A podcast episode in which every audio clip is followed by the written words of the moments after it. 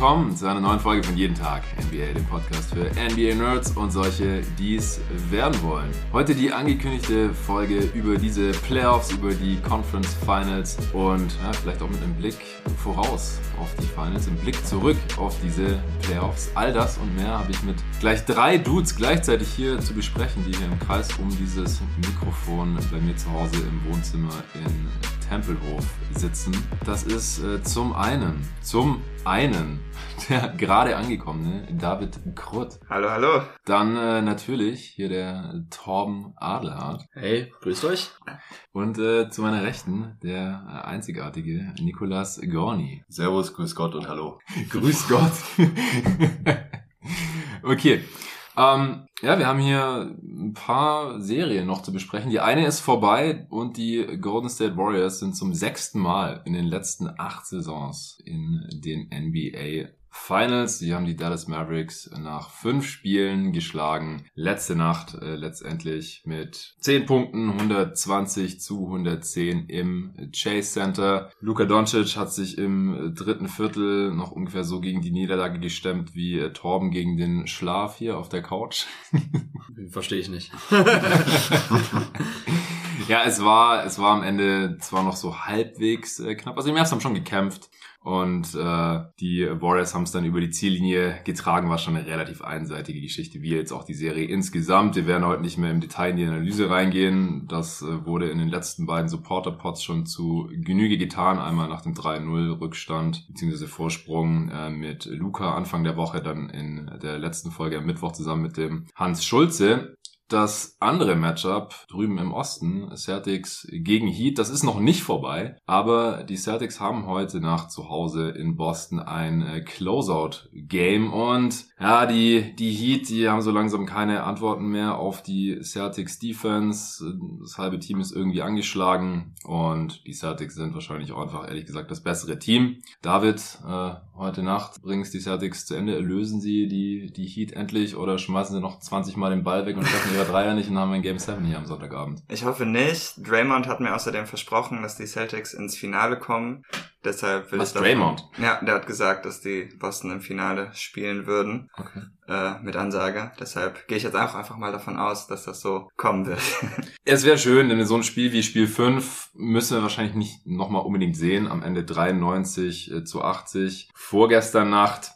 Die Heat hatten unglaubliche Probleme, den Korb zu treffen. Das ist jede Statline, die von irgendeinem Heat-Spieler eingeblendet wurde während dem Spiel, war schlimmer als die andere. 0 von 6, 1 von 9, äh, 1 von 7. Da ging wirklich gar nichts. Äh, Dass sie am Ende noch irgendwie auf 80 Punkte gekommen sind, ja, liegt auch daran, dass sie im letzten Viertel noch 22 gemacht haben und das Viertel nur mit zwei Punkten verloren haben. Also das war, war vielleicht auch so das Spiel, was man vor der Serie öfter erwartet hatte. Man ging eigentlich schon davon aus, dass es oftmals irgendwie so 90 zu 80 ausgehen könnte. Das war jetzt bisher noch nicht so oft der Fall, weil es immer irgendwie Blowout war und ein Team relativ viel gescored hat. Aber es war einfach ein absolutes Slugfest. Tyler Hero konnte wieder nicht mitspielen, der mal einen Jumper für sich selbst kreieren kann. Jimmy Butler spielt irgendwie einbeinig, hat überhaupt gar keinen Lift. Bam macht einfach nicht genug, wenn Horford und Robert Williams auf der anderen Seite spielen. Kyle Lowry ist angeschlagen oder irgendwie auf einmal alt geworden oder beides. Max Struz trifft kein Scheunentor mehr und ja, über PJ Tucker und Konsorten wollen wir nicht sprechen, wenn man äh, verlässliche Offense irgendwie brauchen kann. Über die beiden Serien sprechen wir vielleicht dann äh, gleich nochmal ganz kurz und dann haben wir uns noch ein paar, ja, Bigger Picture Fragen beziehungsweise vielleicht auch Antworten überlegt. Zu diesen NBA Playoffs haben wir vorher nicht besprochen. Ich habe keine Ahnung, was ihr jetzt alles so raushaut. Ähm, Nico und Torben, ihr wolltet am liebsten gestern schon aufnehmen, so heiß wart ihr, mal wieder endlich eure Takes in Mikrofon reinzufeuern. Nico, du wartest schon seit Wochen, hast uns schon alle heiß gemacht auf, auf Twitter mit deinen Takes. Also no pressure, aber du musst jetzt auch gleich liefern. Ne?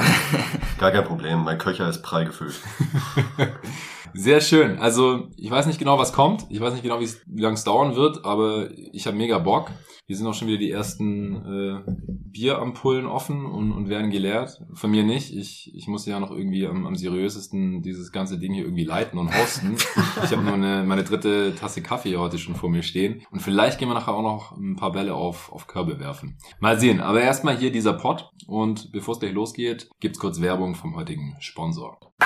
Wie aufmerksame Hörerinnen und Hörer wissen, beschäftige ich mich viel mit Ernährung. Das kommt zum einen daher, dass mein familiärer Background ja im Lebensmittelhandel ist und ich einfach darauf achte, was ich meinem Körper zuführe. Als Sportler, aber auch einfach so, als Mensch. Weil meine Verlobte da ähnlich tickt und wir uns zum Glück beim Thema Essen und Snacks sehr einig sind, haben wir uns total gefreut, als wir Coro entdeckt haben. corodrogerie.de ist ein Food-Online-Portal, hier aus Berlin, wo man viele gesunde Zutaten und Snacks günstig bestellen kann. Vielleicht fragst du dich ja auch, wieso Lebensmittel in winzigen Packungsgrößen abgefüllt werden und warum dich ein Labyrinth aus Handelsstufen vom Ursprung deiner Alltagshelfer trennt und weshalb gute Qualität und faire Preise scheinbar unvereinbar sind. Coro denkt deshalb Handel neu und bietet große Packungen Nüsse, Trockenfrüchte, Superfoods, Proteinriegel, biologische und vegane Lebensmittel und dergleichen günstig an. Coro bezieht die Produkte direkt beim Hersteller, also bei den Landwirten. Die Preise sind transparent und Preisänderungen können über Preisentwicklungsgraphen inklusive Erklärungen nachvollzogen werden. Sehr cool. Ich bin ständig am Snacken und weil ich meinem Körper über die Jahre immer weniger ungesundes Zeug zumute, esse ich eh ständig Nüsse und Trockenfrüchte quasi am laufenden Band.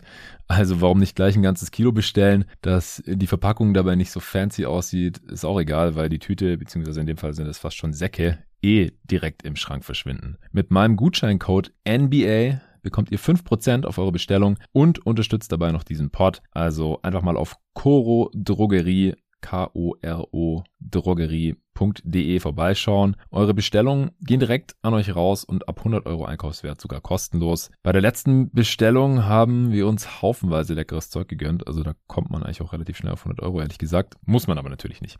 Zum Beispiel Bio-Mango-Streifen direkt ein Kilo Crunchy Bio Erdnussmus, 500 Gramm. Die Medjool Datteln Premium Large mit Stein, ein Kilo kann ich extrem empfehlen gepuffte Biobanane, 500 Gramm. Also anstatt irgendwelche Süßigkeiten, die voller raffinierten Zucker sind, ungesund wie Sau, eurem Körper gar nichts geben, kann ich solche Sachen echt empfehlen. Oder Nüsse, klar, Macadamia-Kerne gleich 500 Gramm, diverse Proteinriegel, Cashewnüsse, gleich ein ganzes Kilo, Mandelkerne, Kilo, Erdnusskerne, Kilo, verschiedene Nussmixe und da gibt's noch viele, viele andere Sachen. Das waren jetzt nur die Sachen, die wir uns hier schon bestellt haben. Also Gutscheincode NBA auf corodrogerie.de und Link und diesen Gutscheincode findet ihr wie immer auch in der Beschreibung dieses Podcasts.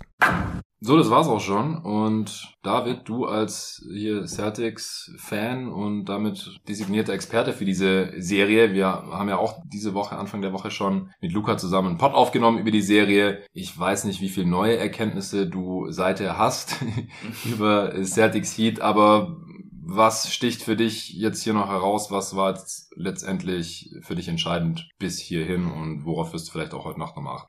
Ähm, ja, also das Wichtigste ist bei diesem Team nach wie vor, dass sie einfach keine Ballverluste begehen, denn die Defense ist einfach so gut, dass die meisten Teams keine Punkte gegen sie erzielen können, außer sie geben einem leichte Transition-Chancen. So war es eigentlich auch im letzten Spiel, weil da konnten die Heat im ersten oder in der ersten Halbzeit noch etwas kapitalisieren. Aber als die Celtics dann in der zweiten Halbzeit ballsicherer wurden, da war das Spiel halt auch mehr oder weniger durch. Ähm, ich fand auch der Stretch im dritten Viertel angefangen bis Anfang des vierten Viertels von den beiden Jays, also von Jalen und von Jason, war einer der besten ihrer Karriere bisher, wo die zusammengespielt haben. Also haben sich wirklich viel gefunden. Der eine hat gescored, der andere hat dem anderen gute Würfe aufgelegt. Ähm, ja, keine Ahnung. Ich glaube auch, aus, außer die Heat können jetzt irgendwie wieder was fitter werden, dass die Serie eigentlich durch sein sollte. Udoka hatte zum Beispiel auch nach dem letzten Spiel gesagt, ähm, bezüglich Jimmy Butler, dass sie entschieden haben, ihn jetzt wie ein Big zu verteidigen, weil der eh nicht werfen will. Also wird mhm. auch schon gut geslandert in den Postgame Conferences. Und ähm, ja, ich weiß auch nicht, was die Heat da jetzt noch für Antworten drauf haben. Sie waren ja auch letztes Spiel dann viel kleiner gegangen, hatten Deadman eigentlich aus der Rotation verbannt, wie wir es ja auch schon erwartet hatten. Mhm. Aber auch das hat dann eigentlich nicht gereicht, weil was die Heat im Moment als Problem haben, denke ich, dass auch wenn sie small gehen, sie halt nicht mehr Spacing generieren können. Denn ähm, ja, die guten Verteidiger sind halt alles keine Schützen und andersrum. Und ich mhm. denke, dass wir das heute, ich hoffe, dass wir das heute dann nochmal so sehen werden. Ja, ich, ich glaube es auch fast. Also ich finde es unglaublich schade, weil Jimmy Butler war halt einer der besten Playoff-Performer bis er sich da irgendwie ähm, im Knie verletzt hat und dann die zweite Halbzeit schon nicht mehr spielen konnte. Jetzt die letzten beiden Games hat er trotzdem gezockt, aber man sieht einfach, dass er nicht fit ist. Er kann am Korb nicht so finishen, wie man es gewohnt ist. Wenn man einen Jumper hochgeht, dann fehlt ihm auch einfach manchmal der Lift, hat einen Airball aus der Midrange gehabt. Back-to-back Airballs, glaube ich sogar. Oh Gott, ja, er zieht keine Freiwürfe mehr. Also wenn, wenn der nicht bei 100% ist, dann hat er einfach gegen diese Celtics Halfcourt Defense äh, nichts zu lachen. Im letzten Spiel 13 Punkte aus 20 Shooting Possessions. Und ansonsten hat Bam noch 18 Punkte gemacht, aber Nico, das ist ja auch schon gesagt, ganz am Ende dann, als sie mit 25 hinten lagen oder sowas. Ja, er hat irgendwie drei Abschlüsse am Stück genommen, die er, glaube ich, auch getroffen hat. Ich finde aber bei, bei dem Butler-Punkt auch nochmal, ähm, David hat es gerade angesprochen, ich verstehe sowieso nicht, warum die Celtics ihn am Anfang in der Serie nicht einfach zu einem Shooter machen. Das denke ich mir Ja. Butler immer wieder. Unter jedem Screen kannst du eigentlich durchgehen, kannst ihm immer Abstand lassen und ich würde ihn werfen lassen im Zweifel. Wenn ich mir selbst angucke, wie er in der Halbzeit, bevor er sich verletzt hat, in 20 Minuten hat er halt auch drei von acht geschossen. Also war eigentlich kein großer Faktor offensiv. In den letzten zwei Spiele dann, wie du auch gerade sagtest, Jonathan, dann ging halt gar nichts mehr. Also drei von 14 und vier von 18 in den letzten beiden Spielen ist halt auch mies. Und ich frage mich da auch immer so in Bezug auf Reputation, wenn ich so an Butler denke, der zu Recht eine Menge Praise bekommen hat auch in diesen Playoffs wieder, aber ähm, auch angeschlagen gibt's halt einige Spieler, gerade wenn man so an die Top 10 denkt, äh, sei, es, sei es jetzt ein Durant in der ersten Runde oder ein, oder ein LeBron, was die für Slender bekommen hätten jetzt für drei solche Spiele, weil wenn sie spielen, und Butler hat immerhin 40 Minuten gespielt, dann kann man trotzdem noch ein bisschen mehr, mehr erwarten. Alle sind irgendwie so ein bisschen angeschlagen. Ich kann es jetzt nicht beurteilen, wie sehr jetzt wirklich eingeschränkt ist dadurch, aber fand ich jetzt letzten Endes dann doch ein bisschen schade, wie sich das äh, entwickelt hat. Ja, definitiv. Also ich glaube, dass er halt auch ein Spieler ist, der, der total abhängig davon ist, dass er fit ist, weil er holt sich seine Punkte halt hauptsächlich in der Zone und ähm, mit Körperkontakt und, und zieht da seine Fouls und wenn er da nicht bei 100% ist, dann funktioniert das einfach nicht mehr so. Er ist ein ziemlich streaky Shooter, er hat ja auch schon Games gehabt, wo er dann selbstbewusst in die Dreier reingegangen ist, gerade gegen die Atlanta Hawks oder auch im, im ersten Spiel gegen die Celtics noch, aber ja, gegen die Drop Defense kann es einfach nicht äh, konstant äh, genug bringen. Nico, du hast äh, auf Twitter gestern geschrieben, dass die Serie ähm, physische und psychische Schmerzen verursacht oder irgendwie sowas. Ja, also das ist bei, bei so einem Butler halt auch so mit den physischen Schmerzen Ja. tatsächlich, weil ich glaube, ähm, jetzt mal unabhängig von Verletzungen, wird er wahnsinnig schlecht altern. Denn man könnte auf der einen Seite sagen, okay, ähm, kommt regelmäßig an die Freiwurflinie, das ist eigentlich ein Skill, den man theoretisch auch ein bisschen ins Alter übertragen könnte. Oft zeigt sich aber eben das genaue Gegenteil. Sei es jetzt auch ein LeBron aktuell, wo die Freiwurfversuche massiv nach hinten gegangen sind, auch wenn der Scoring-Output immer noch groß ist. Ähm, egal wie physisch man ist als Spieler, das wird irgendwann schwierig. Und so ein Butler ohne Wurf, so in ein, zwei Jahren, ich meine, es war ja bei der Vertragsverlängerung schon so ein Punkt. Ja. Ich glaube, das könnte noch ein richtig mieser Deal werden, auch wenn man jetzt denkt, das sieht eigentlich ganz äh, ordentlich aus, aber ein nicht fitter Butler oder selbst wenn er fit ist ähm, und die Leute ihn immer mehr, die Gegner ihn immer mehr zum, zum Werfen zwingen ähm, und er nicht mehr in die Linie kommt, dann könnte das offensiv stellenweise schon ziemlich gruselig werden, glaube ich, mit, äh, mit dem Deal, den er hat. Ja, je älter man wird, desto weniger Schlaf braucht man ja. Dann geht er demnächst halt schon um drei Uhr in die Halle. Ne? Und sich, also, da ist ja noch Optimierungspotenzial vorhanden Ja. im Bereich Training. Ah, Ich weiß nicht, ich glaube, wenn, wenn er fit ist, dann mit seiner Core Strength und seiner Craftiness, dann kann er da schon noch relativ viel machen. Muss dann vielleicht defensiv immer mehr ähm, Richtung größere Positionen, also weniger gegen Guards, was er jetzt auch schon eher selten macht und dann äh, wahrscheinlich eher auf die vier. Defensiv hat er nicht so lange Arme, ist einer der wenigen Elite-Defender, der keine krass positive Wingspan hat. Aber ich glaube, der Wurf wird nicht mehr kommen und er ist ja jetzt auch schon 33 und wenn fit hat er noch dominiert. Also Ja. es geht vielleicht noch mal ein, zwei Saisons und dann gut ab Und dann ist er auch 35. ja, eben, dann äh, geht's halt bei den allermeisten Spielern, die nicht LeBron heißen, sowieso steil bergab. Bei Spielern, die Chris Paul heißen, dann ähm, erst schlagartig, wenn sie 37 werden. Aber das ist, ist halt auch irgendwie die Ausnahme. Ja, ähm, ansonsten, hast, hast du noch irgendwie einen Take zu den, zu den Celtics oder? Ja, ich wollte, wollte zu Bam noch was sagen. Du hast Ja, ja, gerade nur kurz äh, angeteasert. Also Bam ist für mich eine Riesenenttäuschung. Ich hatte ihn, glaube ich, bei der Top 30 vor zwei Jahren, also nicht von der letzten Saison, sondern von der Saison davor, Mhm. richtig hoch auf 15 oder so sogar schon, Mhm. glaube ich. Also wirklich äh, weit oben, weil ich davon überzeugt war, dass sein krasser defensiver Impact in Kombination mit diesen Playmaking-Fähigkeiten, so wir hatten damals darüber gesprochen, das war auch in der Bubble dann, nach der Bubble, dass er halt als, Ah ja, als Big einfach nicht vom Mhm. Feld zu spielen ist. Also auch offensiv halt, egal gegen welche Defense, genug bringen kann, um ihn eben eigentlich in allen Lineups ähm, draufzuhauen. Ja, interessanter Punkt, weil wir so oft sagen, kann nicht vom Feld gespielt werden, denken wir immer so, finde ich, primär an Defense. Aber ich finde bei Butler und natürlich auch bei Bigs, die ein bisschen so bei High-Post-Playmaking, Handoffs-Action kommen, man kann auch offensiv vom Feld Ja, gespielt klar, werden. ja, ja. So, und das ist bei Adebayo viel krasser, das Problem, finde ich jetzt Aber war es halt nicht, das wäre genau der Ja. Punkt eigentlich. Und jetzt kommt das zum Tragen so ein bisschen. Ne? Ja, ja, also im. Endeffekt so, ich finde auch nicht, weiß nicht, wie du das siehst, aber das bei Bam, so das Offensivspiel. In den letzten zwei Jahren ist es irgendwie gereift. Ist, sind da noch weitere Facetten hinzugekommen. Ich finde. Also ein bisschen Jumper aus der Midrange, Ja, ne, aber halt bisschen. Äh, ein bisschen. Ist aber nicht eine Also- wirkliche Weniger als wir Waffe. gedacht. Ich glaube, wir haben gesagt, das ja. könnte der Eckendreier mal ja, kommen. genau. Ist bis heute nicht gekommen. Kam halt nicht, ja. und das gibst du ihm auf jeden Fall trotzdem als Defense Ja, gerne noch ja, so, ne? Und die nimmt er dann halt auch nicht. Das ist dann halt auch wieder das. Ding jetzt. Ne? Gerade in so einem Spiel, also wenn hier, wir haben es letzten noch äh, gesehen, jetzt nach dem letzten Spiel, ähm, Struce oder Depot, Lowry, alle zusammen 1 von 22 aus dem Feld. Sorry, aber was kann der denn schlechter machen, als einfach mal vier oder fünf Würfe nehmen dann in einem Viertel?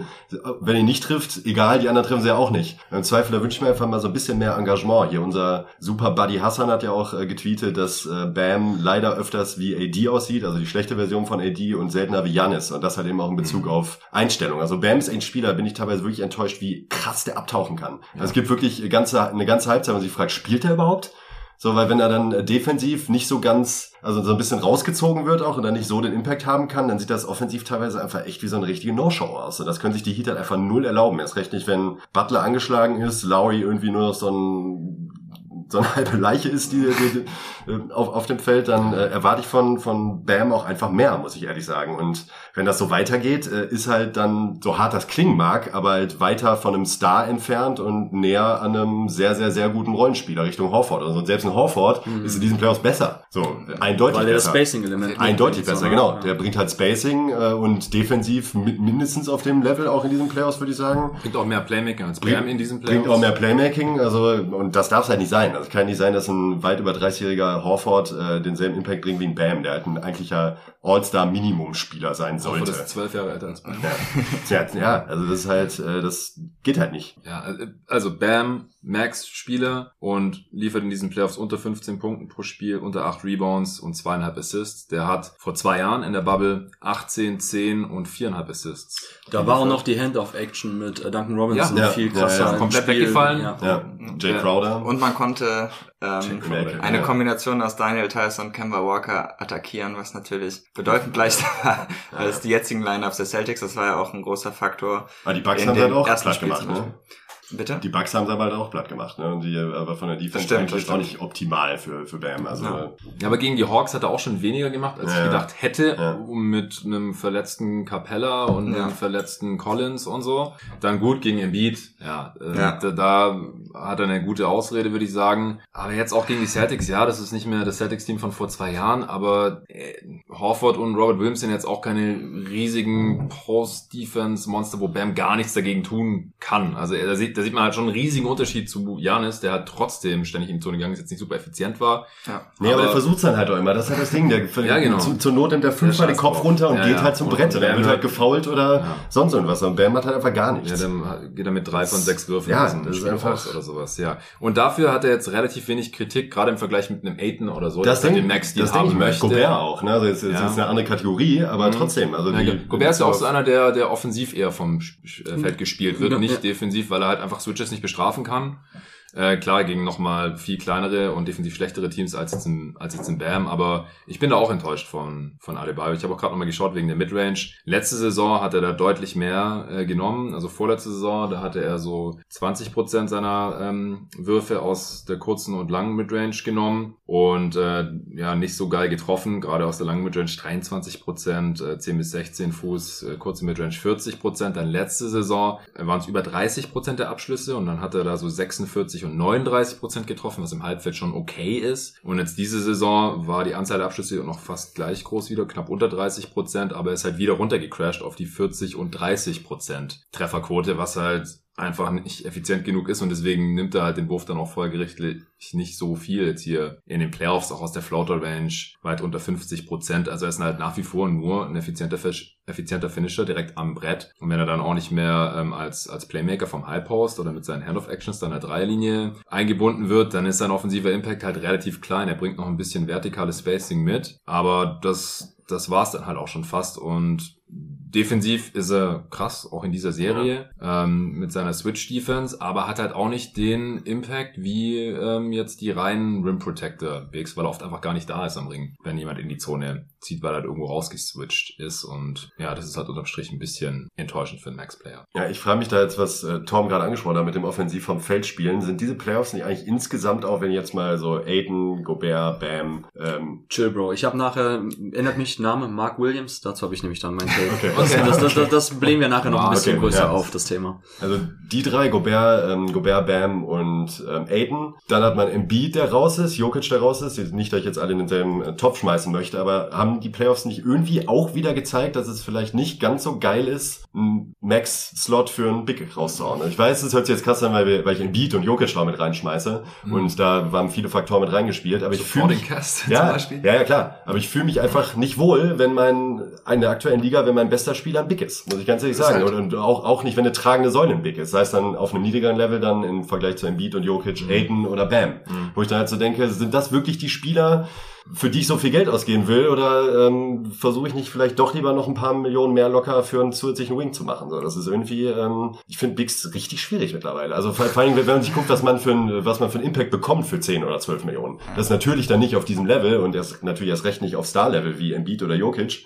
Aber stehe ich nicht am Ende nicht, am Ende nicht besser da mit einem 15 Millionen Big und zwei Max-Spielern auf dem Flügel als mit einem Ja, aber die wachsen ja auch nicht auf Bäumen. Nein, nein, nein, nein, klar, die Also ich, nein, nein, nein, ich, klar. ich würde die Unicorn äh, Star Bigs, Superstar Bigs, die jetzt hier äh, ständig auch erster, zweiter beim MVP werden, würde ich da ausnehmen. Mhm. Weil ich glaube, wenn die einen guten Supporting Cast haben, dann kann man damit weit kommen. Bei Jokic bin ich ja der Meinung, muss ich erst noch sehen, dass das defensiv halt klappt, wenn er nicht gerade Janis oder AD neben sich hat, was halt nicht passieren wird. Ob dann Aaron Gordon Level Defender ausreicht als Backline, Help äh, Defender, Roamer Defender. Ich glaube eher nicht. Aber Embiid, wenn der fit ist, und das ist bei ihm das größere Problem, nicht der Archetype, finde ich. Und dann halt nicht äh, hier James Harden einfach drei Level schlechter ist als seine Gehaltsklasse. Wenn die Dreier fallen, dann, dann, dann müsste das aus meiner Sicht eigentlich reichen. Da hätte ich kein, keine Kopfschmerzen als Sixers-Fan. Als Suns-Fan, der ich bin, habe ich aber schon eher Kopfschmerzen. Ja. Jetzt, äh, wenn ich Booker habe und auch Chris Paul und noch ein paar Rollenspieler, die bezahlt wurden und werden müssen, ob jetzt Aiden wirklich einen Max-Deal bekommen sollte. Wenn man halt sieht, er kann Smallball auch nicht konstant bestrafen. Äh, defensiv ist er sehr gut, aber halt äh, nicht auf ja, Defensive Player of the Year Niveau oder irgendwie sowas. Da stimme ich dir auf jeden Fall zu. Und ich glaube, Tom, du willst ja nachher auch eher in diese, ähm, ja, wo sollte man Bigs draften und äh, wie viel sollte man Starting Level Bigs zahlen? Genau, nicht aus der Max-Brille, Genau. Brille, sondern aus der quasi Draft-Kapital-Brille, Mhm. wenn es darum geht. Aber können wir gerne nachher noch ein bisschen. Ja, was, also was ich an Bigs auch schwierig finde, ist, dass ich glaube, das sieht man in diesen Playoffs, glaube ich, auch, ähm, dass die einfach viel Matchup-abhängiger sind Mhm. als andere Positionen vielleicht. Ähm, zum Beispiel Robert Williams als Beispiel, das ist einer der wichtigsten Celtics in dieser Serie, einfach weil er den Korb komplett dicht macht und das spürt man ja eigentlich auch.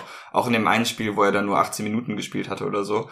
Äh, das kam man vor, als hätte er das ganze Spiel gemacht, so wenig wie Miami da reißen konnte. Aber gleichzeitig in der Serie gegen die Bucks ähm, wollte man den zum Beispiel, also der war natürlich da auch nicht so fit wie jetzt, aber da wollte ich den noch nicht auf dem Feld sehen, weil der hatte den Bucks einfach eine Möglichkeit gegeben, um Rim Protection unterm Korb zu parken. Und das macht Big so schwierig, weil die können dann halt in bestimmten Matchups sehr wertvoll sein und dann in der nächsten Runde, wie auch Gobert gegen Five-Out-Systeme, auf einmal irgendwie 50% ihres Wertes verlieren. Und ich glaube, das ist so ein bisschen so die Wertkalkulation, die man dann machen muss, dass man von Runde zu Runde nicht ganz weiß, wie wertvoll der Big dann ist, während man bei Guards und Wings, glaube ich, eine stabilere Baseline hat. Ja, sind einfach nicht so skalierbar wie Wings, ne? Ja. Also ist irgendwie, ja. Ja, sehr guter Punkt für mich bislang. Der Take des, Ja, der Aufnahme. der Danke. Take der ja, Aufnahme ja, bisher. das ist bislang ja. Ja, der war ein guter Einwand. Ja, also ich, ich finde es auch auffällig, wenn man halt guckt, welche Bigs hier gerade noch vertreten sind. Ähm, bei den Warriors, zu denen wir gleich kommen, Kevin Looney. Ähm, MVP. ja, genau.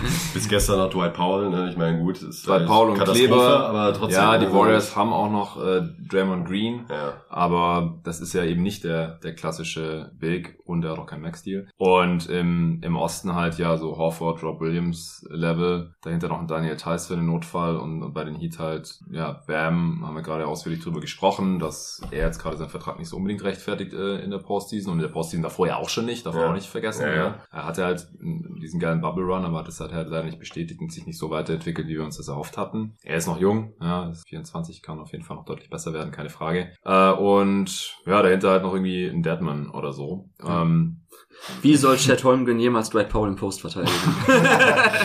Absolut Stimmt gerechtfertigter gegen Kann nur ein Chad, Bust ja. werden, ne? Das kann nur ein Bust werden. Ja, by the way, übrigens, äh, worüber ich vorhin auch nochmal nachgedacht habe, die Warriors sind jetzt hier schon wieder in den Finals, obwohl sie James Wiseman an zwei gezogen haben.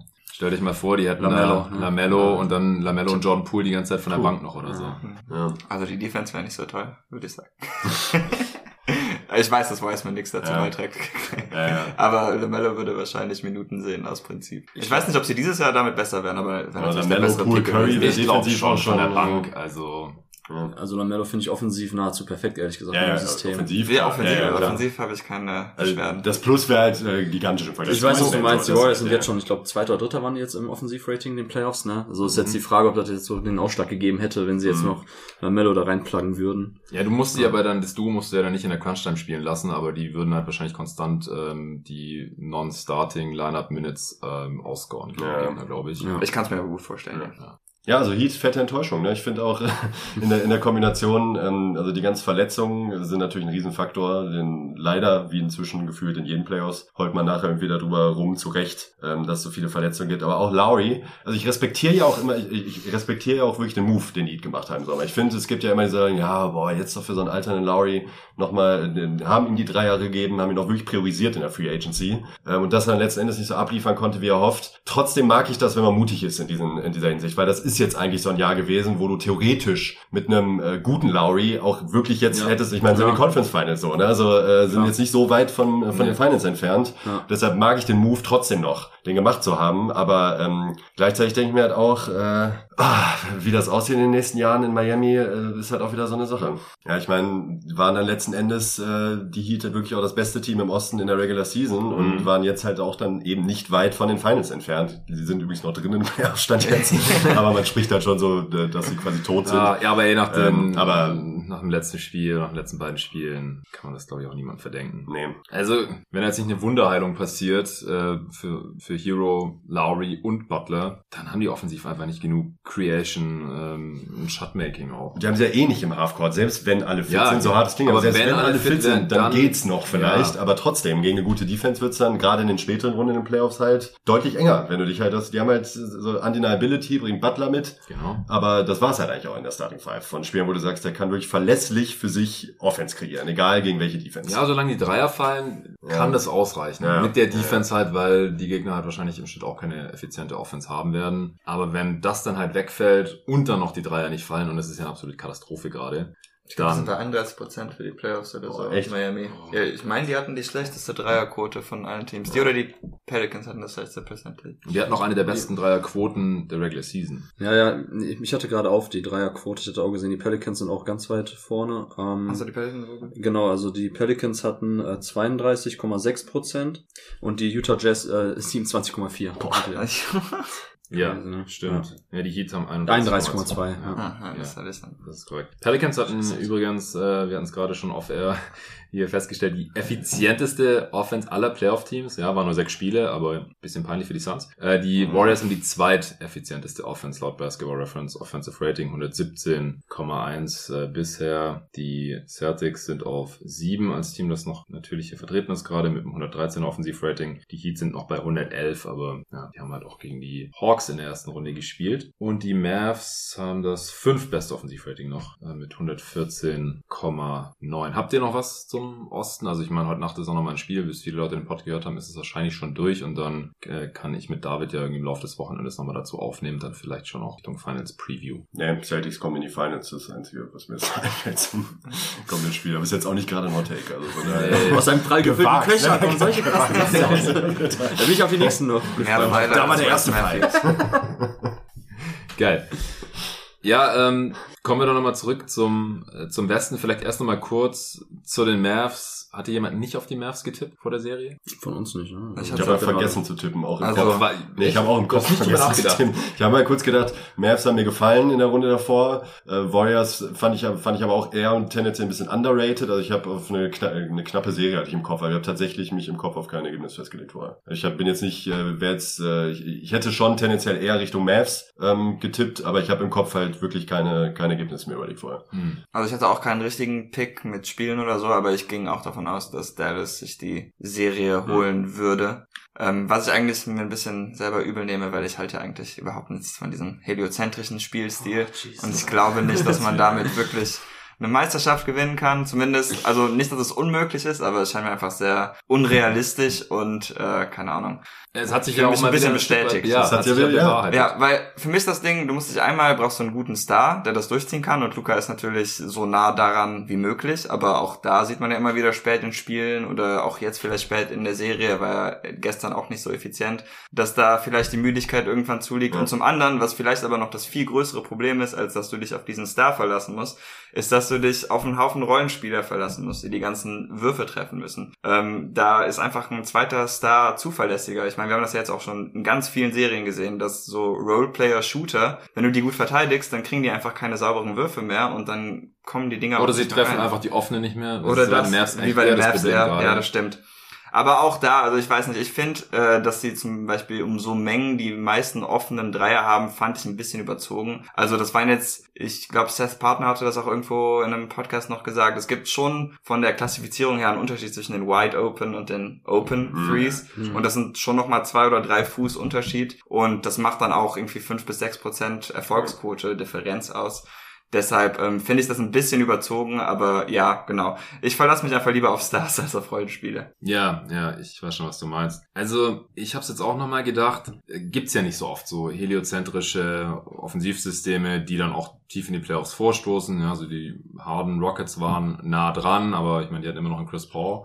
Äh, das hatte jetzt ja Luca hier nicht. Also ich will Ja. echt nicht Jalen Bronson oder und oder Dinwiddie jetzt irgendwie mit Chris Paul ansatzweise vergleichen. Aber so wie die halt gespielt haben und auch gestaggert haben, wenn da nur Harden drauf war oder so, war es schon einigermaßen ähnlich. Ähm, nicht, dass jetzt Harden und Luca genau gleich spielen, aber halt, es ist einfach heliozentrische Offense. Ja, alles, der Spieler hat eine immense Usage, kann effiziente Offense vor allem für sich auch kreieren, aus Stepbacks, aus Drives, aus Freiwürfen und natürlich halt äh, das Passing Game ist stark genug, um halt ständig irgendwie Freiwürfe für die Mitspieler rauszuholen und dann, ja, wenn die halt die Dreier halt fallen, dann ist es geil und die machen 130 Punkte und wenn nicht, äh, wenn 10 Dreier weniger fallen, dann sind es halt auf einmal nur 100 und man fragt sich, scheiße, wieso können wir hier nicht gewinnen? Und ansonsten hatten wir das in den Playoffs halt noch äh, mit den LeBron Cavs, vor allem wenn es da halt diverse Verletzungen gab oder sonst einfach kein Star mehr im Kader war. Da war dann den feinen 2018. Schluss war erst, ne, aber trotzdem, ne. Also- Genau, aber ich, ich finde, ich habe da noch mal eine, ein bisschen eine andere Wertschätzung für LeBron gekommen, bekommen, irgendwie komischerweise, weil der halt auch im Gegensatz zu den anderen heliozentrischen Stars trotzdem immer noch defensiv geliefert hat in den Mhm. Playoffs. Und trotzdem jeden Angriff initiiert hat und auch noch mehr zum Korb gegangen ist als die anderen. Ähm, weniger sich auf den Jumper verlassen hat, aber das dann halt teilweise auch gemacht hat, weil er es halt bekommen hat und sich jederzeit diese Würfe nehmen konnte einfach unfassbare Games rausgehauen hat, aber halt nie diese defensive Schwachstelle war, wo die gegnerische Offense gesagt hat, ja komm, wir attackieren jetzt in jedem fucking Angriff James Harden oder Luka Doncic und es funktioniert. Das hätte man mit LeBron ja einfach nie gemacht. Also das, das ist einfach nochmal ein anderes Level an äh, heliozentrischen Basketball gewesen. Aber es hat halt noch nie zu einem Titel geführt und deswegen, Ja. ja, würde ich David schon zustimmen. Dieses Jahr war es ein bisschen offener und nach der Serie gegen die Suns habe ich die Mavs ehrlich gesagt einfach ein bisschen überschätzt, ähm, dass ja die Dreier nicht in vier Spielen so fallen müssen in jeder Serie. Das äh, hätte man vielleicht sehen können, ähm, dass man es den Mavs auch defensiv viel schwerer machen kann, indem man einfach ständig andere Schemes gegen sie wirft. Wie gesagt, das haben wir hier bei jeden Tag NBA diese Woche schon x-mal besprochen, deswegen will ich da nicht mehr ins Detail gehen, aber das Und es der Mavs Defense auch schwerer machen kann, vor allen Dingen, ne? ja, genau. Mit, Also- mit der ganzen Off-Ball-Geschichten. Die Ja. Warriors Offense ist einfach auch eine einzigartige Geschichte. Die Mavs Defense war viel besser geeignet, um eine Pick-and-Roll-Defense zu ersticken, die wenig äh, effektive Counters parat hat und das hat halt Money Williams äh, leider ein bisschen verkackt oder Montgomery Williams, wie er jetzt teilweise auch genannt wird von Suns-Fans, nachdem es diesen viralen Tweet gab, äh, wenn CP3 Game 7 verliert, dann wird er nicht mehr CP3 äh, genannt, sondern dann wird er Christopher Paul genannt und deswegen muss jetzt äh, folgerichtig auch Monty Williams Montgomery Williams genannt werden. Soweit will ich nicht gehen, aber äh, wollte ich hier mal erwähnt haben. Ähm, und dass dann halt die Mavs so an ihre Grenzen stoßen gegen die Warriors, das, das hätte ich nicht in der Form erwartet, dass die Warriors auch nochmal auf ein anderes Level kommen, offensiv und defensiv, dass Kevin Looney die Serie seines Lebens äh, spielt und im Schnitt äh, ungefähr so viele Punkte macht, wie davor sein Regular Season Career High in Punkten war, dass Draymond Green in einem Closeout Game auf einmal 17 effiziente Punkte raushaut, ähm, trotz angeschlagener, äh, angeschlagenem Handgelenk. Äh, Curry ist der erste Magic Johnson ähm, Trophy-Gewinner aller Zeiten, äh, individuelle Auszeichnung, die hier eingeführt wurde, zum ersten Mal. Für den ja quasi MVP der, der Western Conference Finals oder wie ist es definiert? Ist es nur für die Western Conference Finals oder für die gesamten Playoffs? Ich glaube, ich habe es jetzt so verstanden, dass es nur für die Conference Mhm. Finals ja. ist. Ja. ja, hat er auch verdient. Also Luca hatte zu viele Stinker und zu viele ineffiziente Games und war defensiv auch einfach zu schlecht in den meisten Spielen. Und sonst hätte es hier nicht wirklich einen Anwärter gegeben, glaube ich. Den Willy. genau, Spencer Dinwiddie. Der hat sich auch Oder gestern wirklich dagegen halt. gestellt. Also ich fand, Ja, ja. das fand ich auch fair. Dinwiddie hat ein gutes Spiel, reingehauen. das Spiel wieder gemacht. Mhm. Ja, das ist so, deshalb, ich hatte mit Torben ähm, heute Vormittag mal kurz drüber gesprochen, dass äh, ich hatte wieder kurz gedacht, ja, neben Luca noch einen anderen Star, wo wir dann auch wieder zum heliozentrischen Ding kommen, aber von der Theorie her gibt es ja eigentlich genug Creation mit Dinwiddie und Brunson. Also natürlich nicht auf diesem richtigen Star-Level, Ja. aber es ist halt auch nicht so, als gäbe es nur Luca und Shooting drumherum und das war's. So, also es gibt ja zumindest noch so ein bisschen Creation. Das hat Dinwiddie gestern halt auch wieder geliefert. So, also ich Ja, glaube, genau. dass man da mit einem richtig guten Big halt auch schon eine Menge ähm, gewinnen könnte, gerade defensiv. Ja, und ich glaube, mit Dinwiddie, äh, man muss dazu sagen, klar, die Augen wurden irgendwann schwer beim Spiel gestern. Lag aber auch daran, äh, dass ich beim Zocken ja nicht vom Feld gespielt wurde, wie andere Podcast-Teilnehmer hier, sondern ich musste ja gestern auch ein bisschen länger Basketball spielen. Und das war so witzig, das war dann so, ich kam mir selber vor, wie das Leonardo DiCaprio-Meme von äh, Once Upon a Time in Hollywood. Ich da war schon halb am Penso und dann sehe ich, dass die Mavs wieder äh, Horns Elbow Get für Dinwiddie spielen. Und da habe ich einfach so mit dem Finger gezeigt, so, ey, das ist ein gutes Play für Dinwiddie, das machen die schon die ganze Saison über. Na, wo der quasi äh, Dinwiddie selber in der Horns-Aufstellung am Elbow steht, den Ball kriegt, einen Handoff antäuscht und dann quasi von dem anderen ähm, Horns-Spieler dann den Block direkt gestellt kriegt und dann attackiert. Und ähm, das, das fand ich jetzt schon, dass die Mavs ja heliozentrisch auf jeden Fall, aber es gab schon diese Entlastung, auch wenn Dinwiddie in ein paar anderen Spielen vorher auch Stinker drin hatte, aber einer von Bronson und Dinwiddie war eigentlich immer da. So, und dann hast du trotzdem jetzt irgendjemand noch gehabt, der ein bisschen Onboard Creation übernehmen kann, den du in Sets packen kannst, wo er auch mal attackieren kann. Diese Entlastung, die viele gefordert haben für Luca, die habe ich schon jetzt häufiger gesehen eigentlich bei den Mavs. Ähm, das wäre diese Saison, glaube ich, schon jetzt in den äh, Playoffs möglich gewesen, dass man mit einem Team, was per se eigentlich eine heliozentrische Offense hat, mit den richtigen Rollenspielern, auch in der richtigen, ja, sekundären Ballhändlern und ähm, Spieler, die Entlastung bringen von der Bank eben dann wie Dinwiddie, dass es möglich gewesen wäre. Problematischer finde ich bei den Mavs eigentlich nur, dass man zu viele Rollenspieler hat, die ähm, die, die Closeouts nicht attackieren können. Also egal, ob das jetzt ein Reggie Bullock ist, ein Dorian Finney-Smith, ein Maxi Kleber, ein Davis Bertans, Ja, ja. macht die Shooter zu Drivern, zu Slashern und Da geht gar nichts mehr. da geht nichts mehr. Das war in der Regular Season noch nicht so ein Problem, weil wenn da manchmal Teams äh, Luca getrappt haben und 3 gegen 4 Situationen waren, so da, da kann schon Maxi Kleber im Short Roll, selbst ein Dwight Powell im Short Roll, den Ball noch gut rausbewegen, ein, zwei schnelle Swing-Pässe und dann finden die die Shooter oder halt dann auch eben einen freien Spieler im Dunkerspot nach Cuts oder so. Aber das war jetzt in den Playoffs, finde ich, viel problematischer, was du gesehen hast. Und auch da wieder anknüpfen an den Punkt vom Feld offensiv gespielt werden. Du brauchst einfach Spieler, die auch mit dem Ball in der Hand eben Closets attackieren können, die auch mal abseits des, ähm, des primären äh, Go-To-Scorers eben einfach eine Defense attackieren und dazu zwingen, auch mal Entscheidungen zu treffen als, als Defense. Also, dass die äh, Warriors eine Box-and-One spielen konnten gegen Luca. Ne? Da war ja sogar Moses Moody, der, der Spieler, der in der Ja. Box-and-One gegen Luca abgestellt wurde. Und dass da so wenig bei rumkam, das war für mich erschreckend jetzt in der Serie, dass die Warriors, habe ich ja gestern auch gesagt, eigentlich hätte ich an, an Kerrs Stelle, hätte ich die ganze Serie als Zone gespielt. Ne? Unabhängig davon, dass, dass die Dreier jetzt nicht gefallen sind. Eh freie Dreier, denke Die bekommen so oder so freie Dreier. So, dann macht Luca das Leben noch schwerer. Macht Box and One. So. Moses Moody hat ja einen guten Körper. Die hatten ja auch Verteidiger. Ich fand auch Clay Thompson hat einen äh, On-Ball einen guten Job gemacht gegen Mhm. Luca ähm, die meiste Zeit. Also, ja, wie gesagt, ich, ich finde, also ich hatte Mavs in sechs, weil ich gedacht habe, die holen sich das dann zu Hause dann halt im sechsten Spiel. Ähm, und die Warriors waren eine Katastrophe, wirklich eine absolute Vollkatastrophe in der Serie gegen die Grizzlies. Also da muss ich auch ganz klar sagen, ähm, das war, entweder war es im, im schlimmsten Falle war es Arroganz oder im anderen Falle war es von den Warriors ähm, sehr sloppy, einfach gespielt. Ja. Aber da hätten sie schon ausscheiden müssen. So, bei allem Respekt und ja, Shooting hier, Shooting lag da, aber sorry, da so, dass die Warriors jetzt in den Finals stehen, nachdem die gegen die Grizzlies so eine katastrophale Serie gespielt haben, das hätte ich nicht für möglich gehalten. Ja, das war ja auch der Grund, wieso ich die Warriors hier in dieser Serie nicht vorne sehen konnte, weil einfach nach dem, was man gesehen hatte, nicht gegen die Nuggets, das war ungefähr das, was man erwarten konnte, vielleicht sogar ein bisschen besser, aber dann gegen die Grizzlies, das war teilweise so schlecht, dass ich mir nicht vorstellen konnte, dass man die Mavs, die halt so geil ausgesehen hatten gegen die Suns, schlagen kann. Und jetzt haben sie nur fünf Spiele gebraucht, weil sie auf einmal halt auch auf einem anderen Level gezockt haben. Muss man einfach so sagen. Ich frage mich bei diesem äh, Rollenspielerpunkt von dir, Torben, Mhm. finde ich, fand ich nämlich auch auffällig, dass die Shooter halt shooten, aber sonst halt gar nichts. Also wirklich, wirklich gar, gar, gar nichts machen. Ich frage mich dann aber auf der gleichen Seite aus, auch aus, wie das so aussieht mit der Verfügbarkeit. Denn wenn man eine Stufe drüber geht und sagt, mein Rollenspieler soll Dreier werfen und treffen, okay verteidigen, zumindest, dass er nicht ein Loch ist und gleichzeitig noch, noch den Ball auf den Boden setzen können, um auch mal einen Closeout zu attackieren, Mhm. da kommen wir eigentlich auch schon wieder eine Kategorie von Spielern, die es in der Form für das Geld einfach nicht gibt eigentlich. Ne? Ja, also ich weiß nicht, wie du es siehst, David, du bist ja auch ein bisschen im Draft Scouting drin. Ich finde zum Beispiel, also ich gucke auch immer jetzt explizit nach Spielern, nach Flügelspielern, die vielleicht nur 36, 37 Prozent Dreier treffen, aber dafür viel bessere On-Ball Decision Maker und auch Slasher sind Playmaker. Bei Duke muss ich an Wendell Moore zum Beispiel denken, ne, ist ein durchschnittlicher Dreier-Shooter mittlerweile, aber dem vertraue ich schon so, dass der in der NBA auf ein Niveau kommt, wo der halt, wenn der frei ist, die halt gut trifft im vernünftigen Volumen mit Effizienz, aber der halt On-Ball viel, viel mehr machen kann, der bei Duke auch neben äh, Paolo Banquero jetzt so das Spiel mitgemacht hat, wo ich auch denke, so, ey, solche Spieler würde ich jetzt viel lieber draften als diese klassischeren Rein, 3D-Spieler, die man immer so denkt, so Reggie Ja. Bullock. Das ist mir in den Playoffs High-Level-Situationen, ist mir Bullock. das zu... Bullock. Wow. Ja, ich meine, im Osten sieht man das ja auch. Ich meine, die Celtics machen ja genau das gleiche mit den Schützen der Heat. Die Mhm. werden ja, Ja, auch ja, alle genau. über die Screens Lass gejagt. Truce und dann, jetzt den Dreier aufjagen Lauf mal ein Pick and Roll jetzt. Ja, Viel genau. Erfolg. Ja.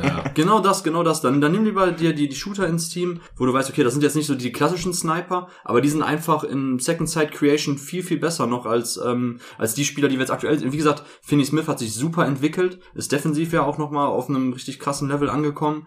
Aber Reggie Bullock, den würde ich jedes Mal, würde ich den von der Dreierlinie jagen und den Hat ja auch einen Grund, warum den keiner haben wollte nach dem nächsten Jahr. Ne? Also ich meine, er hat ein gutes Jahr bei Knicks gespielt, bei den Lakers dann, äh, war da davor, glaube ich, ne? vor den Knicks bei den Lakers. Und Ja. hat er, wurde, glaube ich, entlassen sogar. Er war davor der absolute Journeyman. Genau, war er bei den absolute Knicks, Journeyman, ja. wurde so zum 3D-Spieler. Ich finde auch, dass er bei den Mavs jetzt noch mal besser ist als bei den Knicks, sowohl defensiv Ja, als ja, auch ja. offensiv. Auf jeden Fall. Aber er ist halt ein eindimensionaler Spieler und, und wenn er nicht einfach nur Dreier hochjagt, dann äh, wird es schon sehr schwierig offensiv. Mein Bruder hat gesagt, er sieht aus wie ein Pokémon.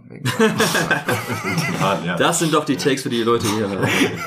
Ich frage mich halt, wenn ich an, an, so einen, an so einen Spieler denke, der dann auch nicht so ähm, super teuer ist, wäre zum Beispiel der spätere Ray Allen bei den Heat, der natürlich in seiner Prime ein Star war, aber am Ende ja natürlich weit entfernt von einem Star, der auch im Schnitt um die 10 Punkte gemacht hat, aber der ähm, konnte dann halt im Alter trotzdem halt den Ball auf den Boden setzen. Der hat dann zwar keine, der war kein Playmaker, aber es hat ja gereicht, wenn er einfach mal an einem Kickout irgendwie äh, das Closer überhaupt attackiert und dann nochmal Bewegung in die Defense bringt. Jeden und das Fall. ist halt so ein Level, wo ich mir denke, das kannst du ja von jungen Spielern kriegen. So, also das ist jetzt äh, nicht utopisch, weil ich spreche jetzt auch vom 36-jährigen Ray Allen, ne, nicht vom äh, 28-jährigen. Das ist nicht, an, an den habe ich gerade direkt gedacht, dass du so einen Spielertyp erwähnt hast, so der Dreier trifft, hinten okay ist, aber vorne halt eben auch irgendwie ein bisschen was mit dem Ball machen kann. Und das finde ich eigentlich interessant, weil diese Spielertypen gibt's jetzt halt auch gar nicht so oft, ne, dass man in der Draft eher darauf schauen sollte vielleicht und sich so ein bisschen von diesem klassischen 3D wegbewegt. Ja, ich, ich, also ich nenne es immer so 3D Plus, so, weil Mhm. ich finde so diese, diese 3, ob es jetzt 40, 41, 39 Prozent sind, ist egal. Ich will lieber einen Shooter haben, wo ich weiß, wenn er eben jetzt freigelassen wird, von, wenn, wenn, wenn von ihm weggeholfen wird, der jagt die hoch mit Selbstvertrauen und trifft die ordentlich, ne? So, das reicht mir aus. Aber dann will ich lieber einen Spieler haben, der selber, auch wenn er den Ball kriegt, eben dann ein Sidepick and Roll laufen kann, der eben, wenn er den Ball kriegt, nach dem, nach dem Cut, den wieder clever bewegen kann. Solche Situationen finde ich viel wichtiger, als dass du sagst, ach, da bin ich mir ganz sicher so, egal ob das jetzt ein Kai Korver ist in späteren Jahren oder auch ein Bertans ist ja eigentlich einer der krassen Shooter in den letzten Jahren gewesen, auch bei den Spurs. Das ist mir aber einfach on-ball viel zu wenig und in High-Level-Situationen in Playoffs, da werden nach, da werden nachher, das sehen wir ja wieder jetzt, bei einzelnen Spielern so die kleinsten Schwachstellen werden dermaßen offengelegt, dass man erstmal sieht, oh jo, Ja. auf dem Niveau klappt's jetzt einfach Das ist nicht. halt reicht nicht Spezialisten, mehr. ne? Ja. Die Spezialisten werden später einfach super schwer spielbar. Guck dir Duncan Robinson an, der im Grunde gar nicht mehr spielt. Auch gut, wenn, ja, wenn er ja. spielt. Also wenn du nur sehr gut werfen kannst, wird schwer. Wenn du nur sehr gut verteidigen kannst, wird schwer. Das heißt, du brauchst eigentlich, brauchst eigentlich alles irgendwie auf so einem mindestens durchschnittlichen Level irgendwie. Und dann bist du wahrscheinlich auch bis in die Finals spielbar. Aber irgendwann, wenn du irgendwann reiner Spezialist bist, wird schwer. Fast egal, was du kannst. Zach Lowe hatte ja auch vor ein paar Jahren schon einen Artikel, aber das war dann etwas positionsspezifischer, wo der meinte, ähm, Stretch Fours seien ganz cool, aber was du eigentlich willst, ist ein Playmaking vor. Ja. Und ich glaube, Ja. das ist jetzt für 3D kannst du das Konzept wahrscheinlich übertragen. Ja. Also ja klar, Ja. 3D-Spieler sind ganz cool, aber wenn die halt nix Playmaken können, dann ist das halt auch nur so viel wert. Sehr guter Punkt, ja, Ja. genau. Wieder sehr Alle guter Take. Wieder, also mein. Gott, ey, was ist denn heute los mit dir? Ich finde es auf jeden Fall immer wieder schön zu sehen, dass jedes Jahr in den Playoffs man einfach sieht von Runde zu Runde, wie bestimmte Spielertypen immer größere Probleme bekommen und Mhm. dann, äh, wenn Teams keine Alternativen haben und dann einfach nur diese 8er, 9er Playoff-Rotation haben und dann funktionieren ein, zwei Spieler aus dieser Rotation nicht mehr und der Coach hat keine Alternativen, dass dann Teams einfach daran scheitern und untergehen. Aber da, und das, das ist ja total okay. Das ist, finde ich, ja auch, auch der Ja. Punkt, wurde jetzt öfters thematisiert. Man darf sich halt nicht an äh, die Hamptons Five äh, gewöhnen und denken, das ist normal, dass ein, äh, dass, dass ein Linebacker alles kann. kann. Werfen, dribbeln, passen, äh, verteidigen auf alles auf elitärem Niveau. Das ist halt einfach nicht die Regel. Du hast irgendwann in den späteren Playoff-Runden einfach Schwachstellen, die du bei einem Team attackieren kannst. Und wenn dann das Matchup ungünstig ist, wird's halt schwierig. Aber das macht die Playoffs ja irgendwie auch aus. Das Sie- ist Playoff-Basketball. Ja, genau. Äh, siehe Rudi Gobert, wo man ja auch sagen kann, dem sind einfach als Seven Footer defensiv irgendwie ein paar Grenzen gesetzt. Wobei, wie gesagt, das Problem ist nicht Gobert defensiv, sondern die Perimeter-Defense von den anderen Spielern. Aber da sage ich auch, okay, es gibt vielleicht eine Schwäche im Defensivkonzept jetzt äh, von den Jazz. Aber Rudi Gobert kann es halt offensiv nicht bestrafen. Ja. Ne? Was, was Jonathan auch meinte, wo die Hoffnung eigentlich war, dass die Andre Ayton das bestrafen kann, was Gobert nämlich nicht bestrafen konnte Und in Smallball. eigentlich, Und ja. müsste so. Aber genau das geht's, wenn du eine Schwäche hast, aber dann sorg zumindest dafür, dass du auf der anderen Seite des Feldes das wieder ausgleichen kannst. So, das ist halt Ja. das Ding. Ja. Ja, also ich glaube, es ist, es ist ganz cool jetzt auch zu sehen, dass es halt nicht dieses Überteam mehr gibt. Das war ja vorher schon relativ klar. Also spätestens seit dem Harden-Trade ähm, haben wir einfach kein Superstar-Trio mehr in dieser Liga und deswegen ist ja jetzt auch das Titelrennen so, so offen gewesen und deswegen haben wir jetzt hier halt auch Teams, die halt alle mehr oder weniger eklatante Schwachstellen haben, die jetzt Hey, in sag nichts verschiedenen- Falsches. die jetzt in verschiedenen Serien mehr oder weniger zum Vorschein gekommen sind. Ja, ich glaube, die Celtics sind wirklich das Team, das bisher hier, ja gut, ich meine, die, die lagen auch schon 3-2 hinten gegen die Ja, Bucks. aber ich glaube, die haben das net beste Net-Rating, diese Playoffs tatsächlich. Obwohl, Ja, haben sie. Hab obwohl sie mit die schwierigsten Gegner hatten, wage ich zu behaupten. Das ist korrekt, 7,5 laut BKRF. ich. ja, das war zwei besser als die Warriors, Hm. Weil die Warriors sich halt ja, gegen, gegen Memphis äh, da so ein, zwei Games erlaubt haben. Und wer hat das viertbeste Net-Rating? Die Memphis Grizzlies. Ja, wir haben uns in den letzten zehn Jahren halt einfach dran gewöhnt, dass du entweder Ja. irgendwie so ein GOAT-Team hast, weil das sind die Warriors von, von 2017, oder halt ein GOAT-Kandidat mit LeBron. Der, äh, Mhm. das, das ist ja auch dasselbe jetzt, wenn man sich die Stars anguckt, die noch da sind. Alles herausragende Spieler äh, auf, auf, auf ihrem Level, aber auch die haben irgendwo Schwachstellen, die man zumindest nicht schonungslos offenlegen kann, aber zumindest versuchen kann, irgendwas wegzunehmen. Und das ist halt bei Spielern wie Prime Durant 2017 oder LeBron in den letzten zehn Jahren, auch daran darf man sich nicht gewöhnen, dass man diese Spieler oder Teams hat, die halt mehr oder weniger irgendwie kaum Schwächen oder gar keine Schwäche haben. Das ist halt jetzt mehr oder weniger eine neue Phase wieder in der, in der Liga, die ich eigentlich auch begrüße, weil das ist schön, weil wir haben jetzt ein offenes Feld. Der Westen nächstes Jahr wird extrem. Ich überlege, wer da alles zurückkommen kann. Kawhi wird wieder fit und so weiter und so fort.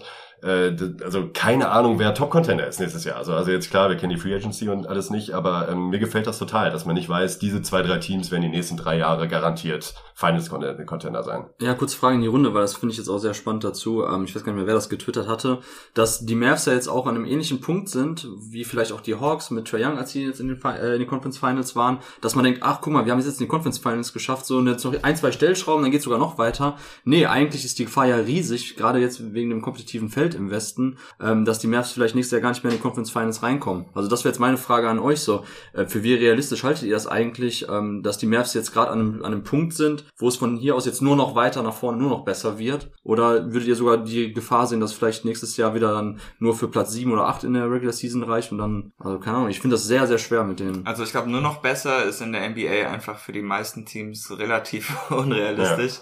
Ja, aber das sagte man damals auch bei den, bei den äh, Thunder, ne? Ich meine, ganz anderes Team, aber als damals dann auch mit äh, Harden, KD, Ja. Ibaka und Westbrook so dachte ich, ah, okay, jetzt ist dieses junge Team da, jetzt geht's nur noch weiter. Und bei den Mavs ist jetzt nicht per se ein junges Team, aber zumindest ein junger Superstar.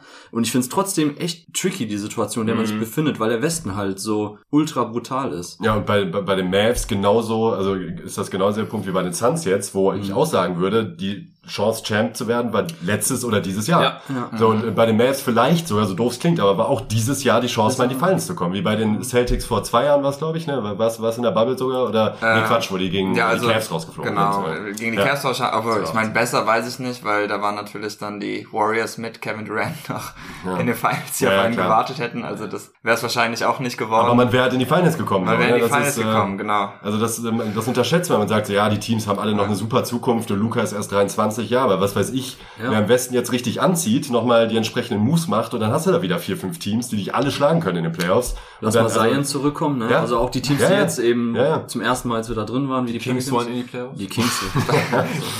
Es ist fucking schwer, in die Finals zu kommen und das unterschätzt man halt immer wieder, dass man sagt so, ja, dann halt nächstes Jahr oder übernächstes Ja, ja. Jahr. Nee, also eine ver- vertane Chance, eine vertane Chance. Na gut, ich bin da wirklich sehr verwöhnt. Ich glaube, die Celtics werden jeden, jedes zweite Jahr in den Conference Finals seit, seit irgendwie fünf Jahren oder sechs Jahren. Der Heat ja Warriors auch. Light des Ostens. Ja. Ja, die Celtics haben ja auch die meisten Playoff-Siege. Es wäre cool, wenn man das irgendwann mal mit einem Titel belohnen könnte, Ja. aber seit den letzten zehn Jahren haben die schon viele Playoff-Siege eingefahren. Wer ist denn der beste verbliebene Spieler gerade noch in den Playoffs? Äh, ja, Curry oder Tatum. Hm, aber Also, ich meine, ich würde es wahrscheinlich trotzdem noch es Curry muss geben. Curry eigentlich noch sein. Ne? glaube auch, Aber, ja. aber Tatum ist schon, also Der hat jetzt schon ein paar gute Serien. ja, Äh, er wirft jetzt halt im Moment wieder überhaupt nichts rein, aber das liegt, denke ich, auch an seiner Schulter. Obwohl ihm da manch anderer Podcaster, die heute nicht anwesend sind, Flopping vorgeworfen haben. Das habe ich nicht vergessen, Luca. ja, es ist schon noch Curry, glaube ich. Ja, Tatum hat in seinen besten Momenten, ne, also Nico und ich haben damals auch das Spiel zusammen geguckt, wo der und Janis dann dieses krasse Matchup hatten, Ja. wo die sich gegenseitig die Buckets eingeschenkt haben. Da sah Tatum echt aus wie vielleicht der, also mindestens Top 3, so im Ja, Endeffekt. ja. Also von daher, ja, schwierig. In seinen besten Momenten ist, sieht das schon mittlerweile echt krass aus, ne? Und das ist ja auch das, was alle vor Augen hatten, wenn die Tatum eben bei sich schon eine Top 5 auch hatten. Ich weiß gar nicht, wo hattest du ihn bei deinem äh, Top 30 Ranking? Äh, ich 30? hatte, ja, ein bisschen schwach von mir. Ich glaube, ich hatte ihn nur auf 12. Ja, ich, Ah, ich das, hatte- ist, aber- das ist echt schwach. Ja, ich ich hatte- ich hatte ich hatte, 12. ich hatte ihn im Jahr davor auf 8 oder 9, aber dann, äh, ja, das Jahr war natürlich total durch und dann dachte ich, okay, das kann, ich kann ihn jetzt nicht nochmal vor Lillard und Embiid ranken. je, jetzt schon. Jetzt werde ich es wieder machen, jetzt kann ich es wieder, aber da musste ich ein bisschen, ähm, ja, keine Ahnung, mich Also- zurückhalten. Bis gestern wäre es wahrscheinlich sogar noch Luca gewesen, ne? Würde Ja. Ich sagen. Also ich würde, würde wäre Luca noch drin, würde ich schon Luca noch. Äh, wa- also ich fand Steph in der Serie besser als Luca, muss ich sagen. Aber es geht um die Gesamt. ja, Ja, die geht Gesamt- insgesamt Playoffs. Wer würde sagen, wer ist so der Ja. beste, Spieler, den es Ich weiß nicht, also ich habe halt immer das Problem bei so wie mit dem heliozentrischen Basketball, dass ich einfach denke, Ja gut, ist ja ein, ein ich Vakuum, fühle einfach immer ein bisschen Stat-Padding dabei. Das ist wahrscheinlich nicht gerechtfertigt, weil ich weiß, dass Luca dabei auch super effizient ist.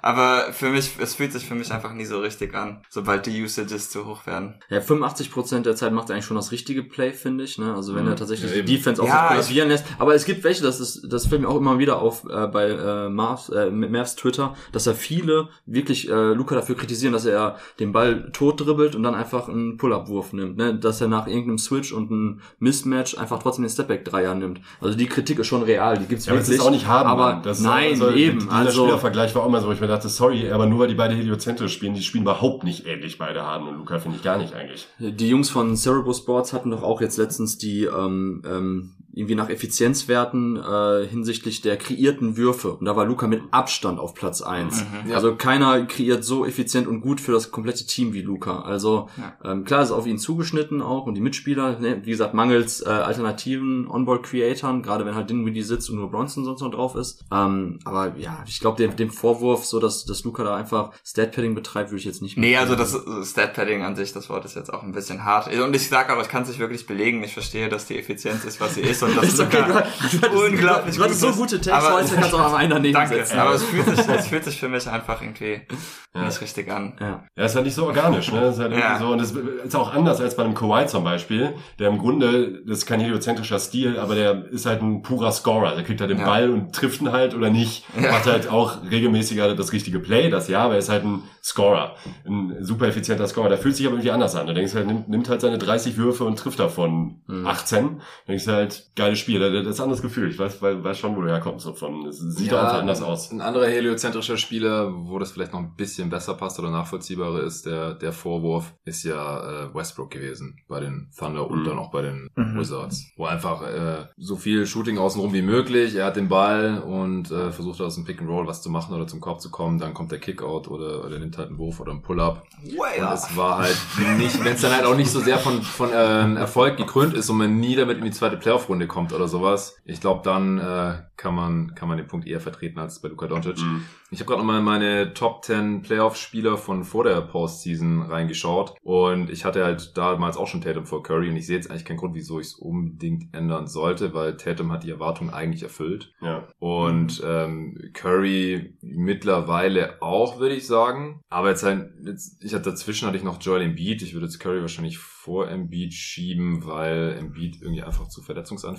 scheint. Aber wenn fit, man darf halt den defensiven Impact auch nicht vergessen. Also Stephen Curry holt alles aus seinen körperlichen Anlagen raus und verteidigt auch echt geil. Wen hat er da gestern so hart in der Corner beim Dreier geblockt? War das Dorian Finney-Smith? Ähm, war, war das Dodo? Bullock? Es war auf jeden Fall kein Guard. Es war relativ großer Spieler. Einer von den beiden auf jeden Fall. Ja, ja. Ja. Closeout, also wie Draymond, der das ja auch schon in der Serie gemacht hat. Corner 3 wieder ins Gesicht zurückgeblockt. Echt unglaublich. Und die haben es halt jetzt auch super gut umgesetzt mit dem Defensivscheme. Das Ja. auch mal getwittert oder rausgefunden. rausgestellt, dass einfach dieses, äh, dieses Hard-Hatchen von äh, Poole und von Steph Curry einfach so gut funktioniert hat lang. Und da hat, wie gesagt, auch Steph jetzt eben einen sehr guten Job gemacht. Das, was ja sonst immer gesagt wurde in den letzten Jahren, ähm, dass äh, Curry ja immer so dieser äh, Weakling in der, ähm, in der in der Kette ist, so den, den will man irgendwie kriegen, Mismatch Hunting. Und das haben die einfach so gut geschafft jetzt äh, mit dem Scheme, dass das eben gar nicht passt. Die Mavs hatten es probiert, richtig gutes, starkes, äh, hartes Hatchen, das immer rausgekommen ist, sofort wieder recovered. Und ähm, ich finde Steph Curry auch, also weit, weit, weit davon entfernt, in irgendeiner Form jetzt sagen zu können, dass der die äh, in der Warriors Defense eine Schwachstelle ist. Kannst nicht mehr abusen. Kannst nicht abusen, Also genau Wenn, das. ich- wenn Ja. ich gerade LeBron hast, der ihn halt in Isolation im Post nimmt, aber gut, das kö- könnte Tatum halt theoretisch auch machen. So, was hast du LeBron wieder untergebracht Ja, heute im mir war wichtig, ich, ich, ich habe mir vorher Ziel gesetzt, LeBron mindestens fünfmal random zu erwähnen, weil ich muss ganz ehrlich sagen, vermisst ich, ich vermisse ihn einfach.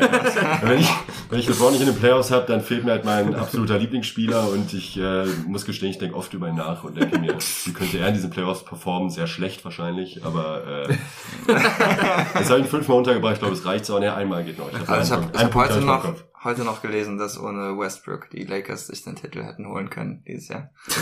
Wo habt ihr LeBron denn eigentlich in eurem Alltime?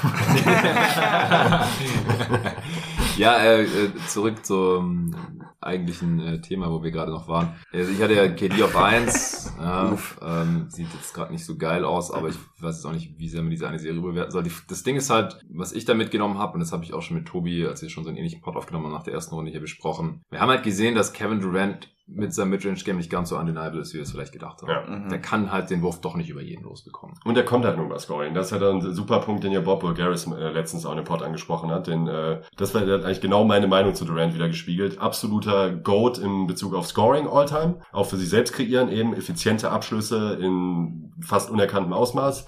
Aber mir fehlt bei ihm halt sowohl der Rim Pressure, wodurch halt eine Menge an einfachen Buckets auch für, für Mitspieler entstehen und äh, oder, oder freie Dreier. Und das ist halt ein Punkt, den darf man nicht unterschätzen. Also damit meine ich gar nicht das aktive Playmaking, dass er dann die äh, richtigen Kickout spielen soll. Das kann er. Also er hat auch in mehr als genug Serien äh, gutes Playmaking gezeigt, aber hat halt nicht so eine, übt halt nicht in der Form durch sein Scoring Druck auf die Defense aus, wie ein Janis auch zum Beispiel schon. Ganz anders natürlich, ganz anders. Aber die Defense kollabiert halt ganz anders, weil ein Midranger kannst du letztendlich kannst du ihn eh nicht verteidigen. Das ist dann halt entweder er trifft ihn halt oder nicht. Aber äh, kreiert dadurch halt nicht zwingend eine gute Offense für das Team. So, und das ist also auf sehr hohem Niveau natürlich. Ne? Das ist jetzt kein, kein Durant-Slender in, dem- in dem Sinne, aber ich finde, das ist bei ihm auch dieser Punkt, der für mich irgendwie seinen All-Time, seine All-Time-Positionierung so ein bisschen deckelt. Ja, ein guter Punkt, ne? Also muss aufpassen, der Nico holt gerade auf bei den guten Takes. Scheiße! Ähm, nee, weil äh, Sofort im Podcast werden. ich hatte, als ich mit, äh, als ich mit, mit Ben Taylor über die über die Goats gesprochen habe, da ging es auch um LeBron versus Durant Playmaking und dass er dann nämlich auch gesagt hat, dass ähm, er, als er das für seine YouTube-Serie gemacht hat, ist ihm halt auch aufgefallen, dass bei Durant das äh, Ballhandling und wir hatten vorhin wegen James Brown auch darüber gesprochen, David, dass das Ballhandling von Durant einfach auch zu loose ist, um das absolute Top-Level-Playmaking zu entfesseln, weil der einfach bei seinen Drives viel zu oft gestrippt wird, weil er nicht so leicht zu seinen Spots kommt, weil Nicht zum Korb durchkommt. nicht zum Korb durchkommt. Also das ist das mit dem Rim Pressure genau richtig. Und das ist wirklich so. Klar, wir, wir haben ein bisschen vor Augen, wie er dann natürlich auch in dem geilen Offensivsystem der Warriors sein Playmaking entfesseln konnte, in Anführungszeichen so. Weil es aber einfach, wie gesagt, bei den Warriors, da ist halt dieses System ist King, so und wenn du darin einfach deine Rolle kennst und einfach so viel Scoring-Gefahr ausstrahlst, dann öffnen sich halt die Lücken. Aber dass Durant eben One-on-One, das haben wir jetzt auch in der ersten Serie jetzt gesehen bei den Nets, dann wird's halt schon schwierig. Genau wie du gesagt hast, Nico, fand ich jetzt richtig nehmen, dass Durant halt nicht dieser On-Ball-Playmaker ist, wie es andere Spieler sind. So, ne? Von daher, wie gesagt, ich, ich fand es okay, ihn an eins zu setzen. Ich hätte ihn, glaube ich, nicht gehabt an eins vor den Playoffs, aber ähm, Janis. ja, ich hatte Janis, ich hatte Janis jetzt an eins und ähm, Jetzt hätte ich noch. Ja, jetzt hätte ich noch. Nein. Okay. Ja, jetzt ich Hä? Moment mal, jetzt habe ich Curry an eins. Ich bin so gespannt, äh, wie Curry gegen diese Celtics Defense aussehen wird, weil wir haben gesehen, wie Jetzt schwer. nicht zu viel Ey, die sind noch sind sie Oh mein Gott, er macht mich Also sehr nervös. Du musst doch nicht spielen, Alter. Du musst nur zugucken.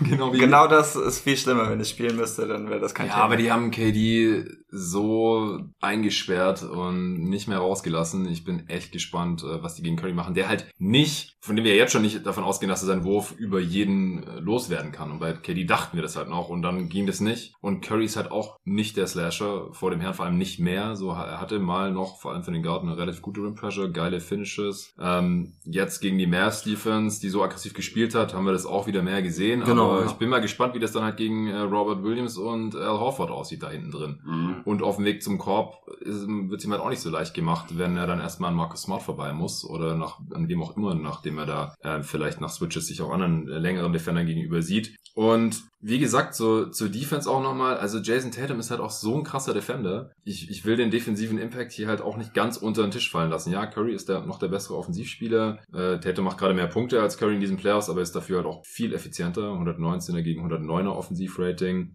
Das ist schon äh, nochmal ein bisschen anderes Level. Aber Tatum ist halt ja einer der besten Defender, nicht nur auf seiner Position, sondern halt allgemein. So dieser Defender-Typ ist einfach so wertvoll, so ein geiler ähm, Help-Wing-Defender, der auch on-ball gut was machen kann. Und ja, wir haben gerade über Curry's Defense gesprochen. Die ist ähm, für seine Verhältnisse mittlerweile sehr, sehr geil, aber halt letztendlich doch ähm, hat er limitierten Impact als Guard-Defender. Ja, ich hatte Janis auf zwei, den hätte ich jetzt auf eins, weil wir einfach mal wieder gesehen haben, absolutes Two-Way-Monster. Du brauchst dir über die Defense Mhm. keine Gedanken machen, wenn du einen Janis auf dem, auf dem Feld hast. Äh, und offensiv hat er auch gegen die beste Defense der Liga geliefert. Ja, er war nicht super effizient, darf man nicht unter den Tisch fallen lassen. Er war gar nicht mal so viel effizienter als ein KD zum Beispiel. Aber er hatte halt trotzdem diesen Impact. Er hat nicht aufgegeben. Er hat überhaupt nicht aufgegeben. Ja, Das- und Playmaking, also wenn er Ja. halt nicht, nicht durchkommen ist, also ich weiß ja gerade in den ersten zwei, drei Spielen, da fand ich so heftig, wie gut er kreiert hat für seine Mitspieler, Ja, auch egal, ob er sind die Dreier gefallen nicht. oder ja. nicht, war so ein Ja, bisschen ja. wie bei den Mavs. Ähm, von daher, ja, ich glaube, also wenn ich, wenn ich Janis hätte im Vakuum, dann würde ich mir am wenigsten Sorgen machen, so von, Mhm. von allen Spielern. Ähm, Der macht dann- mir auch am meisten Angst, ganz ehrlich. Also Ja, wenn ich jetzt, genau, wenn ich jetzt wirklich denke, so, also welchen Spieler will ich nicht im Gegnerteam haben, von allen Spielern der Liga gerade, wäre es Janis. Hast du nach Spiel 5 auch schon so geweint wie Bill Simmons, oder?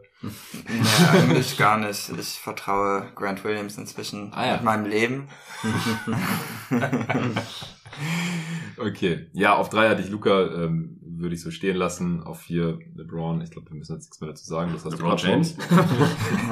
ja. Fünf Tatum, bin ich zufrieden mit. Sechs Embiid, er war stark, bis er vier verschiedene Verletzungen hatte. Dann sieben Curry. Äh, auf acht Jokic, auch er war stark. Ähm, konnte mit dem Supporting Cast aber nicht mehr rausholen. Höher kann ich ihn, wie gesagt, nicht setzen. Wegen Aber auch da ist, das ist, ein, ist tatsächlich ein super Punkt mit Jokic gerade. Mit war aufgrund des Supporting Casts. Ich frage mich, trotzdem misst man damit zweierlei Maß, weil es gibt Stars, dem würde man selbst so eine Serie, die, wo die super spielen individuell, aber das Team halt verliert, sagen, ja, gut, äh, der, der Supporting Cast war nicht gut genug. Dann gibt's aber Spieler, die kö- können auch super abliefern individuell und dann sagen, ja, aber trotzdem musst du halt den, die Mitspieler auf ein höheres Level liefen und so. Aber es ist wirklich so. Ich habe schon das Gefühl, es gibt auch bei dieser öffentlichen Debatte immer zweierlei Maß, wie man sowas bewertet. Weil jetzt hätte dieselben Leistung jetzt ein Curry, ähm, Carlos Buser. Carlos Buser. Was?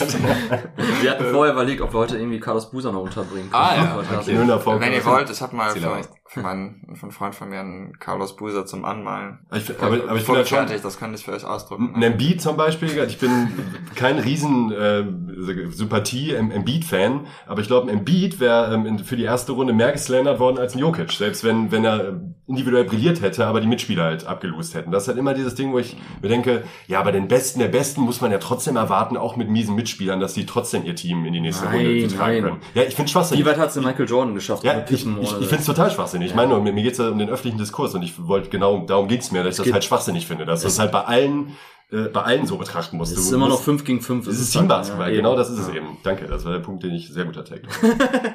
Also keine Ahnung, ich glaube so, also so bei All-Time Greats, dann findet man sowas. ja Gut, ich meine, könnte man bei Yoga jetzt inzwischen auch schon anführen mit zwei MVPs, da müsste er ja so langsam ja, zu ja, ja, ja, genau. Aber die Leute gibt's denen sagen, ja, sorry, aber Ja. also irgendwie ist auch nur Ja. eine Ausrede, ne? Ja, Ja, das ist ja. irgendwie.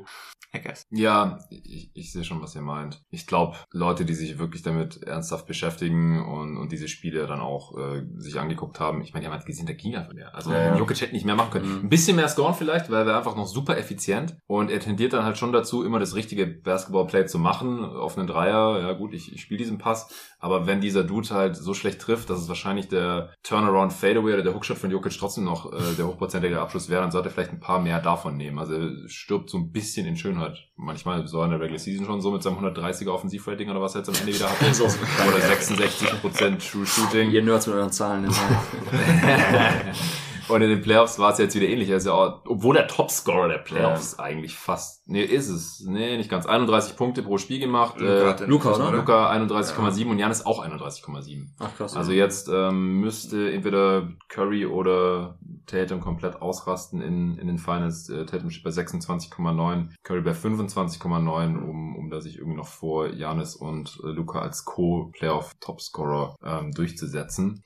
Ja, aber Jokic 31 Punkte pro Spiel, 58 Prozent aus dem Feld, gut, der Dreier fiel nicht so 28 Prozent, äh, 85 Prozent von äh, der Linie. Das waren 119 Offensivrating jetzt in den Playoffs und wenn halt ansonsten nicht so viel geht bei dem Team offensiv, dann hätte er wahrscheinlich sein Volumen noch sogar ein bisschen hochfahren können. Aber das ist halt schon Meckern auf extrem hohem Niveau. Also, wie gesagt, ich würde ihm da auf dem Niveau in der ersten Runde jetzt noch nichts anlasten. Meine Sorge ist ja immer nur, und das haben wir ja davor schon gesehen, dass es dann defensiv Runde für Runde einfach schwieriger wird, Jokic irgendwie noch ähm, erfolgreich in ein defensives Scheme zu integrieren. Weil egal welches Scheme es ist, es funktioniert halt nicht. Haben wir letztes Jahr gesehen, war natürlich auch ein äh, übles Matchup gegen die Suns. Äh, dann, dann der Sweep, weil du kannst nicht mit ihm ähm, ja irgendwie doppeln, trappen oben, dann ist hinten halt alles offen. Ohne eine Drop-Defense, dann äh, wenn die Gegner einigermaßen kompetente Pull-Up-Shooter haben aus der Midrange, dann ist da immer alles offen. Also es ist, ist einfach super schwierig. Ähm, deswegen hätte ich, könnte ich ihn jetzt nicht höher schieben. Plätze 9, 10, da war es dann noch relativ offen. Wir haben den Pod jetzt zusammen aufgenommen. Ich hatte dann da noch Booker und Mitchell. Hatten jetzt, ja, sind jetzt, haben sich beide jetzt relativ enttäuschend aus den Playoffs verabschiedet. Wahrscheinlich hätte man jetzt Jimmy Butler noch irgendwie in die Top 10 reinziehen müssen nach äh, seiner Performance bisher. Äh, Mitchell war enttäuschend, aber der hat auch irgendwie 20% seiner Dreier nur getroffen. Das war halt auch ganz anders als die letzten Jahre. Booker fand ich eigentlich okay. Er hat sich verletzt, äh, darf man nicht vergessen. Und ähm, ihm wurde das Leben halt auch zur Hölle gemacht von der Mavs Defense. Die haben ihn halt ständig gedoppelt und die restlichen äh, Spieler der Suns konnten nichts draus machen. Ähm, hat nicht ganz auf dem Niveau der, der letztjährigen Playoffs gezockt. Ja, ich weiß nicht. Habt, habt ihr jetzt noch einen Spieler, den, den ihr da in der Top 10 vermisst, nachdem wir jetzt hier schon drei Runden fast Al komplett Horford, gesehen haben? Horford, ja. auf jeden Fall einig. Ist wahrscheinlich jetzt nur eine Playoff-Run-Sache, aber der hat schon echt kranke Playoffs jetzt mit der Defense und den Dreiern auch. Ich glaube, der trifft fast 50% seiner Dreier in dieser Postseason. Das ist wirklich absurd. Also ich meine, die meisten sind natürlich auch offen, aber echt eine starke Leistung. Muss Jar rein in die Top 10 Playoff-Spieler? Ich finde nicht. Du hast nicht gefragt. Weiß ich. ja, ich, ich, ich versuche mich auch immer davon zu lösen, dass, äh, dass es zu subjektiv wird in der Betrachtung. Ja, keine Ahnung, also ich fand halt, ja, das, das, Ding ist, ähm, ich fand halt in der ersten Serie, da haben wir jetzt eine Coverage gesehen äh, von den Timberwolves, die ja dann Ja nicht zum Scorer, sondern zum Playmaker ähm, gemacht haben. Und da hat er genau das, das Richtige gemacht so. Und das war im, also meiner Meinung nach, ich würde ihn nicht zum Playmaker machen, ich würde ihn lieber zum Scorer machen, weil die anderen ähm, Grizzlies-Spieler größtenteils eben das auch nicht schaffen, selber für sich zu kreieren oder so. Und wenn du denen leichte Möglichkeiten gibst, dadurch, dass du halt Ja ständig doppelst oder teilweise Triple Teams schickst und die Zone zumachst für ihn. So, ähm, da finde ich, hat er das Play richtig gut, oder hat das generell gut äh, gelöst. Klar kann man sagen, gut, die Warriors haben ihn halt jetzt äh, viel Platz gelassen, Under-Coverage gespielt, so, da hat er das eben mit Dreier bestraft. Aber ich fand schon, wenn das jetzt so der Weg ist, den Ja geht, und das habe ich auch schon aus dem Jonathan ein paar Mal gesagt in irgendwelchen Aufnahmen, so dass ich halt auch nicht check, dass die Warriors das so extrem bei Moran spielen. Weil es, Ja. ist, es ist jemand, der mittlerweile wirklich auf einem Niveau ist, dass äh, da sind ja Dreier dabei gewesen mit drei, vier Meter Platz, so. Die ja, kannst du dem nicht geben, also natürlich nicht. So, da brauchst du auch nicht, klar, ist vielleicht am Ende die Quote war ein bisschen zu gut noch, aber dass der dir dann knapp 40 Prozent davon reinhaut, ist jetzt auch nicht. Green so, ne? Ja, eben, ist jetzt äh, auch nicht, also von daher, ich weiß nicht, ich würde schon sagen, dass man den Case dafür machen kann. Ich würde ihn jetzt einfach mal reinpacken, nur um. Nur. Ja, mir ist die Defense zu schlecht. Also Ja, das war wirklich schlecht. Das, war- das, das, stimmt. ist für Ja. mich das Problem. Offensiv würde ich da jetzt gar nicht mehr gegenhalten. Da ist er auf jeden Fall, denke ich, ein Top 10 Spieler, auch in den Playoffs. Unfassbare Zahlen ja auch aufgelegt. Ja, ja. so die Playoffs Ah. äh, in neun Spielen halt, war ja noch verletzt, aber 27, 8 und 10 aufgelegt. Mhm. Und zwei Steals. Ja. Aber trotzdem nur 34% seiner Dreier getroffen, ne, obwohl er diese krassen Gaps dabei hatte. Ja, gut, aber bei einem sehr, sehr hohen Volumen. Das Volumen war niedriger als in der Regular Season. Über beide Serien hinweg? Über die neun Spiele, sieben Ach so, ja, gut, da war gegen die. Wolves halt so wenig Ja. hat, ja, ja. Aber ähm, Ja Morant ist halt leider defensiv wirklich so schwach, dass man schon darüber diskutieren muss, ob er On-Ball oder Off-Ball schwächer ist.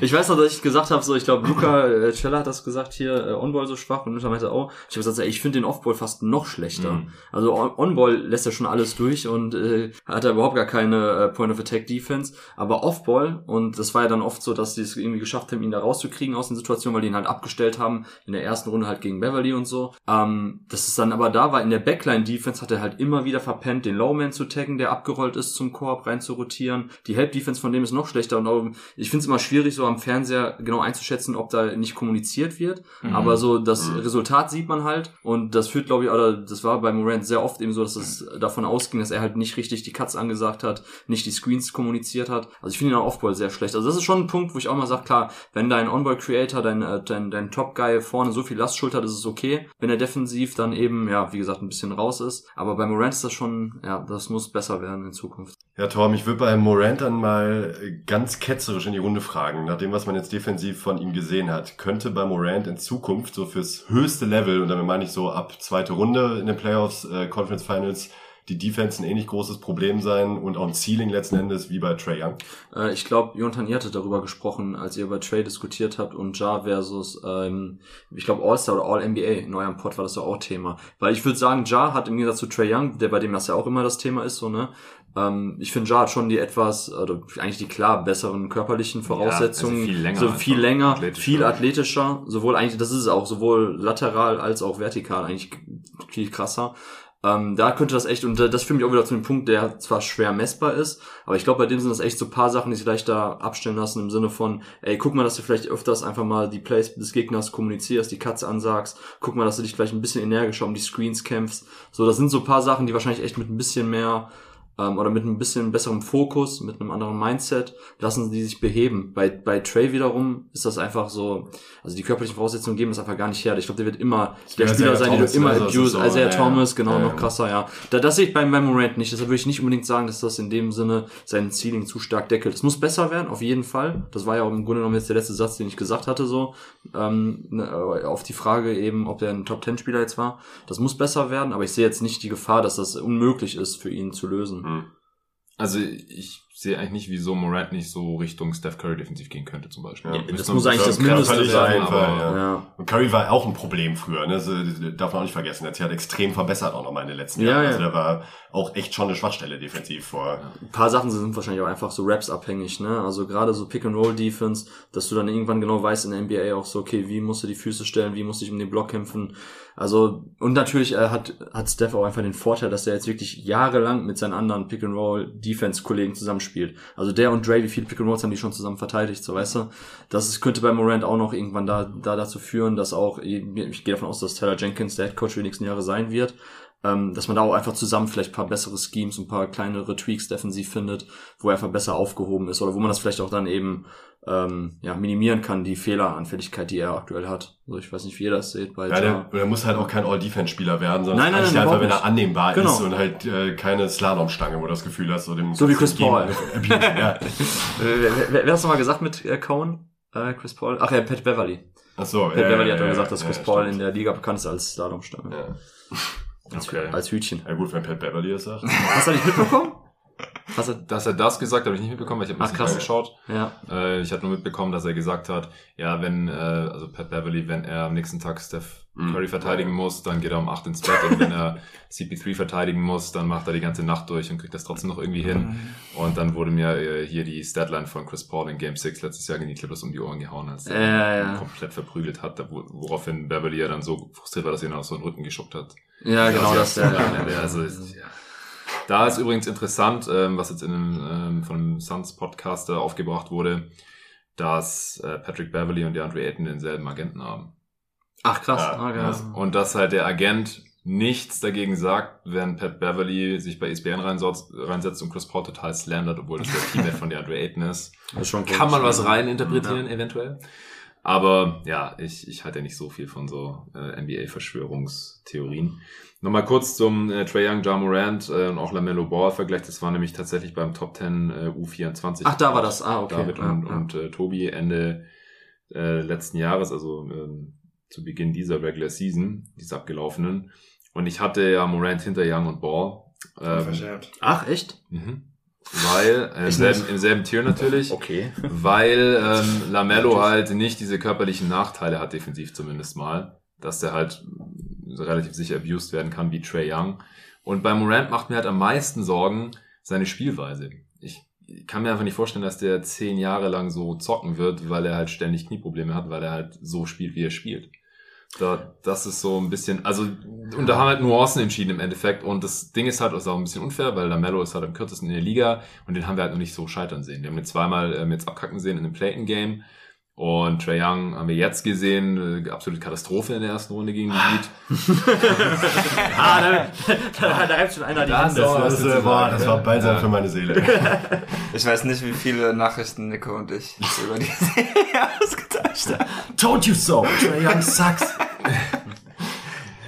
Und bei Morant, was, was ich da streichen würde, sind halt die, die Sorgen mit dem Shooting, weil wir haben jetzt halt gesehen, ey, wenn du ihm so viel Platz gibst, dann nimmt er halt 10 Dreier pro Ja. Spiel und, und trifft halt äh, mal drei, mal vier, mal fünf davon. Siehe die Floater, siehe die Solche Freiwürfe, der hat einfach Touch. Also das Genau, oder er geht mit Anlauf jedes Mal in die Zone, ähm, wenn du ihm so viel Platz gibst. Also das ist nicht das Ein Problem. guter Punkt, ne? Das darf man auch nie vergessen bei Undercoverage, weil ja viele sagen, Non-Shooter, äh, geh einfach unterm Block. Aber wenn die halt Nee, wirklich nee. so einen krassen Antritt Ja. Burst haben Ja, wie. Morant, dann fressen die auch die Undercoverages auf. Hat Morant damals auch nach den ersten, äh, nach dem Play-In damals gegen die Warriors gesagt, als er darauf angesprochen wurde, sagt er, ich feiere das, wenn Leute mich under verteidigen, weil dann nehme ich Anlauf und dann bin ich vorbei. Und das stimmt auch. Deshalb ist es auch nicht so dieses Allheilmittel, wie alle Nee, viele nee. sagen. Kannst du gegen verletzten Butler machen oder so. Ja, genau. Gegen Janis geht es ja auch nicht. Nee, du auch genau, verteidigen, richtig, weil wenn der ja. einen Schritt Anlauf nimmt, dann Genau das. er über alle drüber. ja, genau das, ja. Ja, das ist auf jeden Fall ein wichtiger Punkt.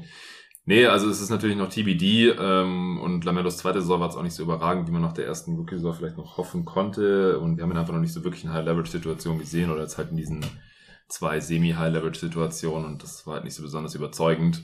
Ähm, ich hätte jetzt Morant auf jeden Fall schon über Trey aus genannten Gründen, aber Ähm, gut, dass du sagst, ich glaube auch, dass deshalb sah auch gegen die Warriors besonders schlecht aus, weil da bist du angewiesen, einfach wirklich alle Cuts anzusagen. Du musst immer darauf aufpassen bei diesen Split-Actions, wer dann da reincuttet und so. Und ich glaube, da wurde es auch nochmal sehr ähm, offensichtlich, dass Morant einfach offensi äh, Offball einfach eine Katastrophe ist und da nichts ansagt. Und ja, ich glaube, das sah dann da auch nochmal extremer oder schlimmer aus, als es vielleicht gegen andere Matchups gewesen wäre.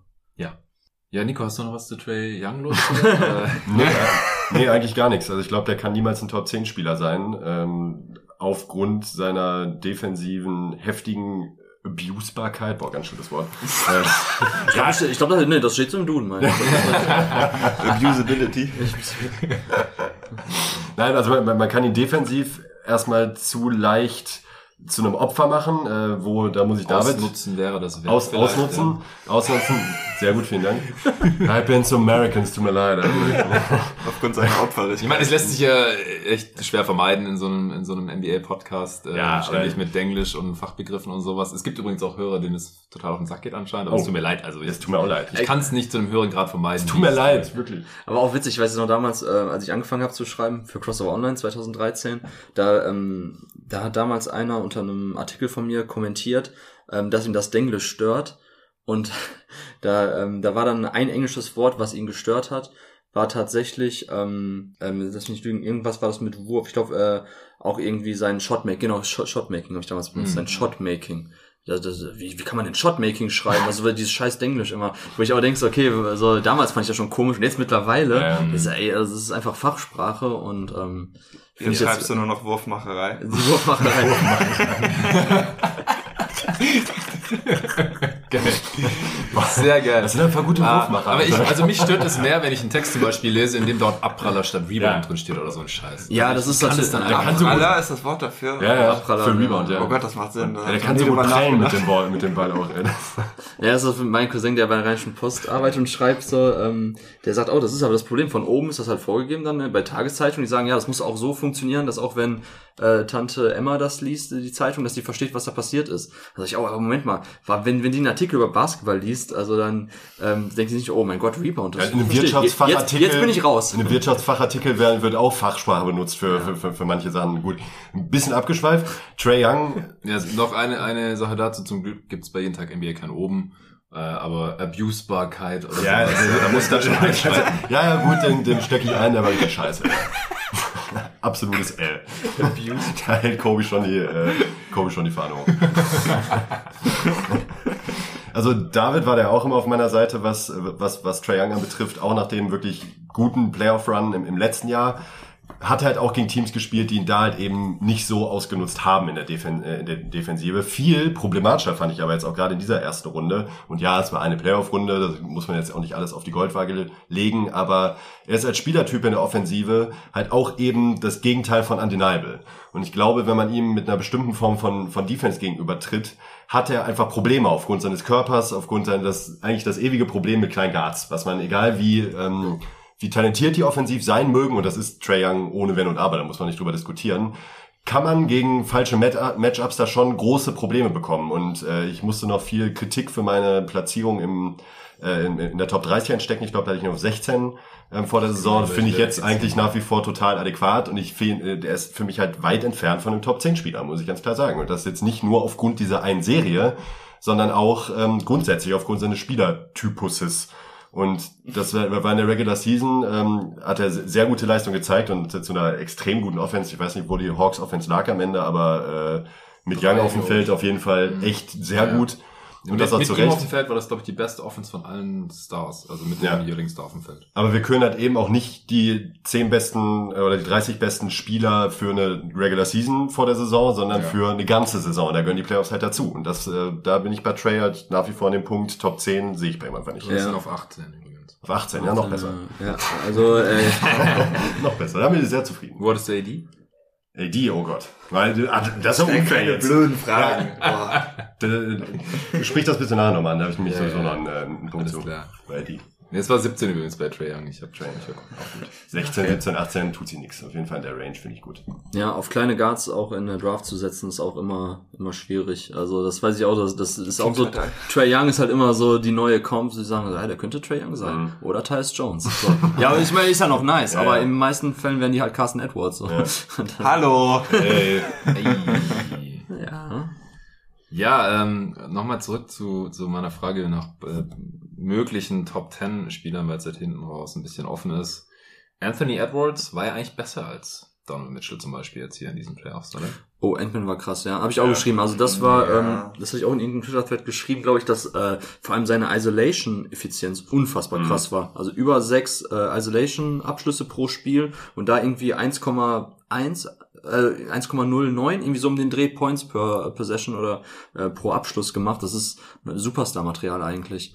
Also Franchise-Player-Material. Das Franchise-Player-Material, Ja, das, das also sehe ich ihm auch, auf jeden Fall. Ja. Ach, das, ist, das, das ist vielleicht Absolut. ein geiles Thema, ne? Ja. Können wir echt jetzt vielleicht nach den Playoffs jetzt schon sagen, dass er Edwards statt Towns der Franchise-Player bei Ja, den auf jeden Playoffs Fall. ist? Ist, für Ja. mich keine, ist für mich keine Frage mehr. Ich meine, wir sitzen sagen. hier zu viert, aber ich glaube, es ist in der, in der, im öffentlichen Diskurs halt noch nicht so angekommen. Aber das ist, finde ich, absolut veritabel, jetzt darüber zu sprechen, dass meiner Meinung nach Edwards der Spieler ist, über den ich jetzt, um den ich lieber herum bauen möchte, als um Carl Anthony Auf jeden Towns. Fall. Es liegt ja auch im Archetype. Ja. Also Ja, als klar. Big, wir haben es ja vorhin schon besprochen, Nico hat gesagt, er wird sich nicht so wohlfühlen mit einem Big als besten Spieler.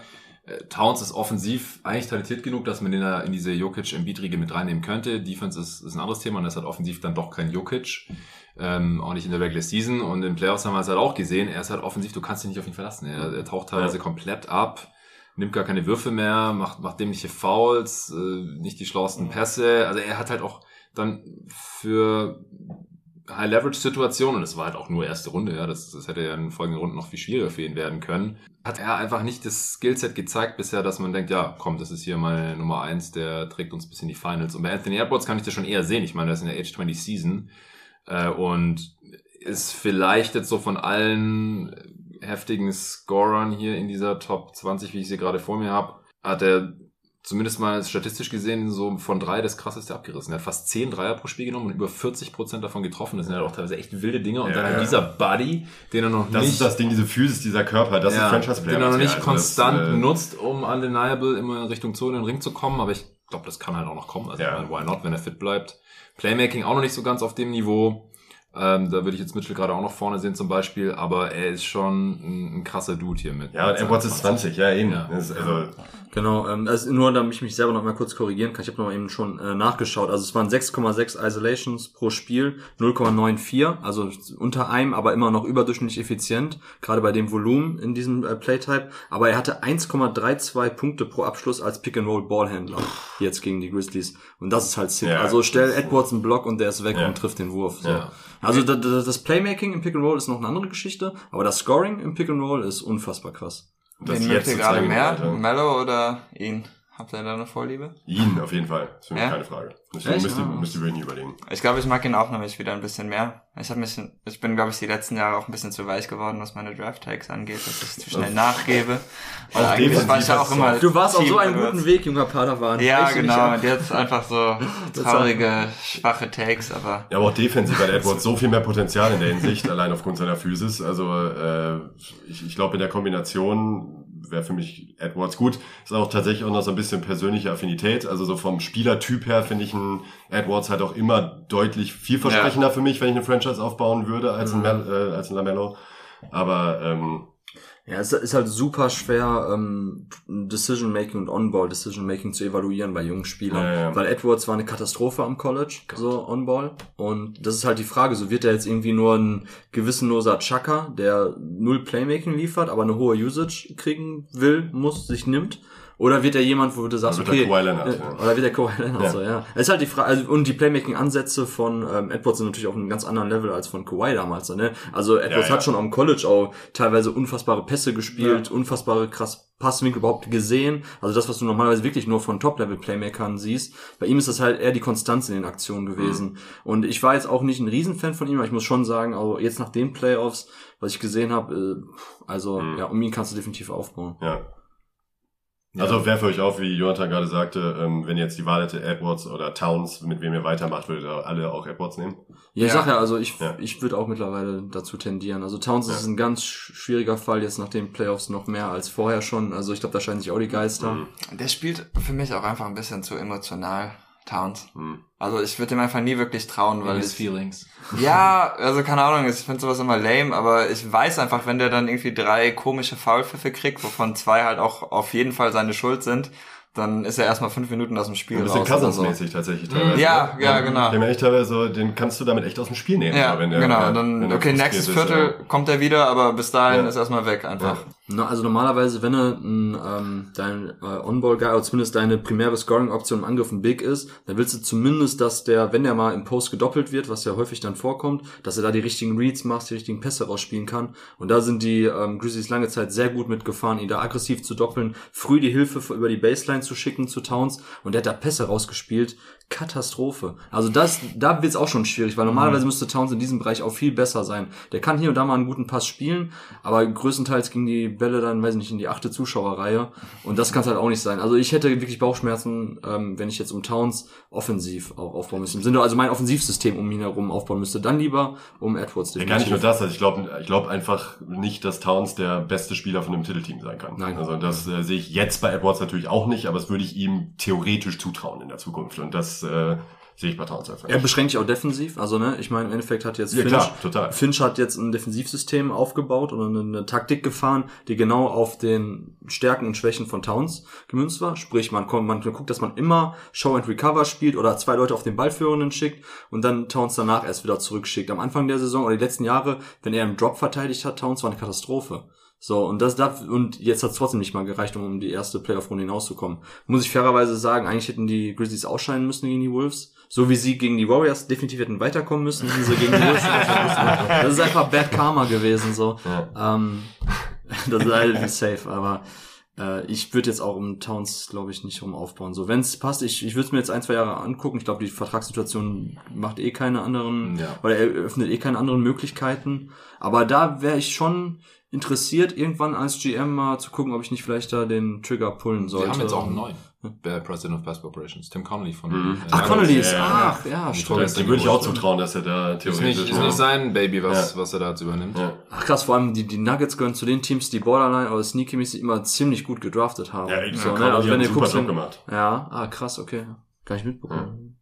Ja. Interessant. Ja, die haben ihm den, den Bag gegeben, den die Nuggets ihm anscheinend nicht geben wollen. Ownership Stakes und alles. Jetzt ist Calvin Booth. Angeblich, oder ich weiß nicht, wie, man hat doch immer irgendwie in Zahlen gehört, auch was Gehalt betrifft. Das Ja, ich weiß nicht wie viel, aber ein irgendwas Zeitdruck, hat er jetzt an, ne? Ja, ja. ja, Naja, wie seitdem, auch immer man das auf Deutsch sagt. seitdem Mike Schmitz jetzt einen Alles GM-Job hat.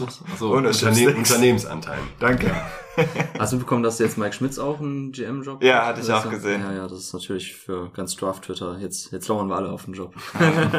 Auch wenn ich sagen muss, dass ich den eigentlich gar nicht mehr so interessant fand, die letzten Jahre abgesehen Das von liegt aber mehr an ESPN. ja. Das, das ist fair, das ist auf jeden Fall, das glaube ich. Aber die haben den einfach in Ja. Formate gepresst, wo äh, nicht gut aussehen Ja. konnte, finde ich, weil es einfach zu oberflächlich sein. Ja, ja, ja, ja, äh, komplett fair. Ja. Also ich denke jetzt, wo er wieder mehr abnörden kann dann da als GM, so, Mhm. das, da könnte der richtig aufgehen, auch wenn wir davon natürlich wenig mitbekommen. Super spannend, wenn die dann jetzt picken Aus. an sieben, die Blazers oder was die damit machen. Ne? Irgendjemand hat auch geschrieben, wenn die Blazers ihren Pick ähm, traden sollten, dann weiß man schon, was auch Schmitz im Endeffekt über die Draft Class hält und so. Äh, sehr, auch eine sehr interessante Sideline-Story. Auf jeden Fall. Ähm, letzter Spielerkandidat, den ich hier noch reinwerfen wollte, äh, Brandon Ingram. Fünf meisten Punkte pro Spiel, 27, 6 und 6 aufgelegt in den sechs Spielen gegen Phoenix. Über 40 Prozent seiner Dreier getroffen. Was soll das Gestöhne hier, Nico? Ja, ich habe nur über Ingram gehört. Oh, weil ich dir gestern, weil ich dir gestern bei 2K48 mit dem eingeschenkt habe? Ja, zum Sieg hat er trotzdem nicht gereicht. Ne? Das war sowas von einem Eigentor. Ja, in der Realität hat es ja auch nicht zum Sieg gereicht für, für den echten Brandon. Ja, eben, das ist es ja. Das ist es ja bei Ingram. Okay, Losing Basketball. Ja, mit Ingram spielt Ja. man Losing Basketball. Loserface. Nein, also, also Ingram ist so ein Typ, das ist tatsächlich ein guter Anknüpfpunkt, weil das äh, zusammenpasst mit einem mit einer Sache, die ich mit euch unbedingt mal besprechen wollte. Ich bin mir, ich, ich versuche da nicht zu viel Recency Bias einfließen zu lassen, aber es war ohne Wenn und Aber eine super starke Serie von Ingram. Ich glaube, da kann man auch nicht groß drüber diskutieren. Aber ist er jetzt dann auf einmal ein Spieler, dem ich jetzt doch vertraue in, in Zukunft, sage, das ist ein ganz klarer Top-Building-Block für, für, für meine Franchise-Zukunft.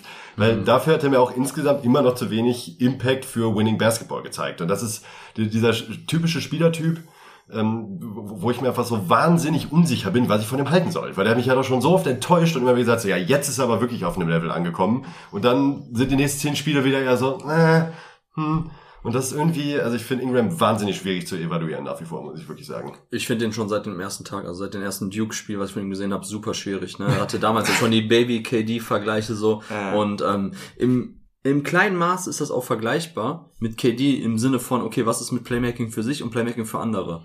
So, das ist bei Ingram auch so. Die Frage wäre für mich nämlich, was du, glaube ich, meinst, Nico, ist so, traust du ihm zu, dein äh, primärer On-Ball-Creator zu sein, der eine ganze Offense schultern kann? Oder ist er nur jemand, wie Jonathan gestern bei 2K es gezeigt hat, der dir 48 Punkte einschenkt, aber dann verlierst du trotzdem mit 30? So, das ist halt die Frage.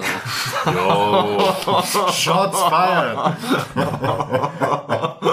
Ja, das war nur, weil Nico Westbrook von der Bank gebracht hat mit den Lakers und es einfach super funktioniert hat. Ja, ich habe die Twitter-Lakers gespielt, die es alle immer gewünscht hätten. Ja, aber nehmen wir auf, um, um, äh, um drauf zurückzukommen, aber wegen Ingram. Ähm, ich weiß es auch nicht. Ich finde die Frage absolut legitim, weil ich auch echt schwer für mich selber zu beantworten finde. Ich würde halt sagen, ähm, du kannst, also Ingram sehe ich halt nicht als den primären.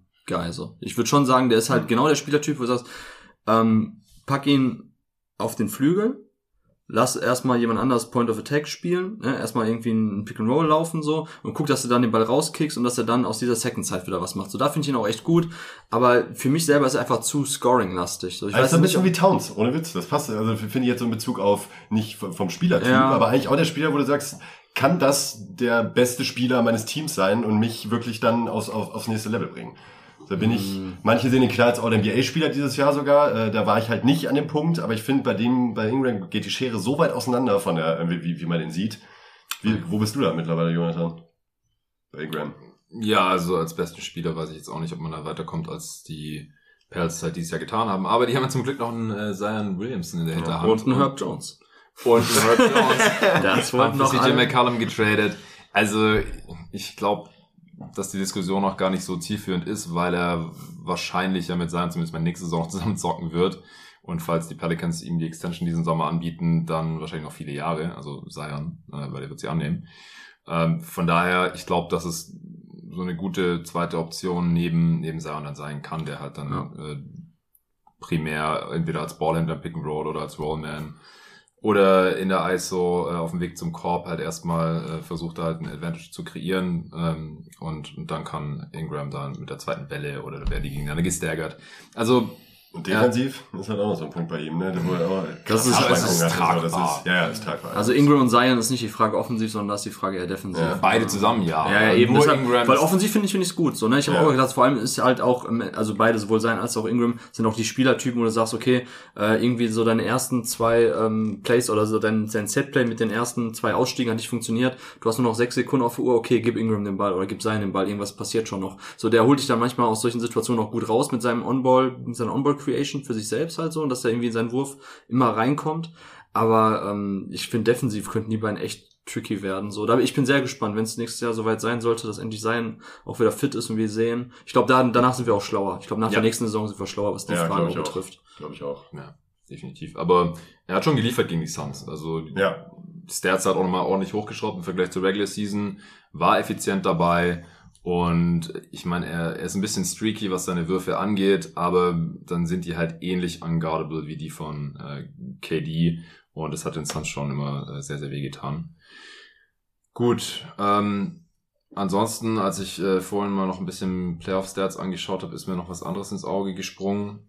Und zwar, ich finde es sehr, sehr witzig und auch irgendwie bezeichnend, welche Spieler äh, die besten On-Off-Werte und auch die schlechtesten On-Off-Werte dieser Playoffs haben. ist natürlich super small sample size, da kommen sehr witzige Sachen dabei raus. Das heißt aber PP.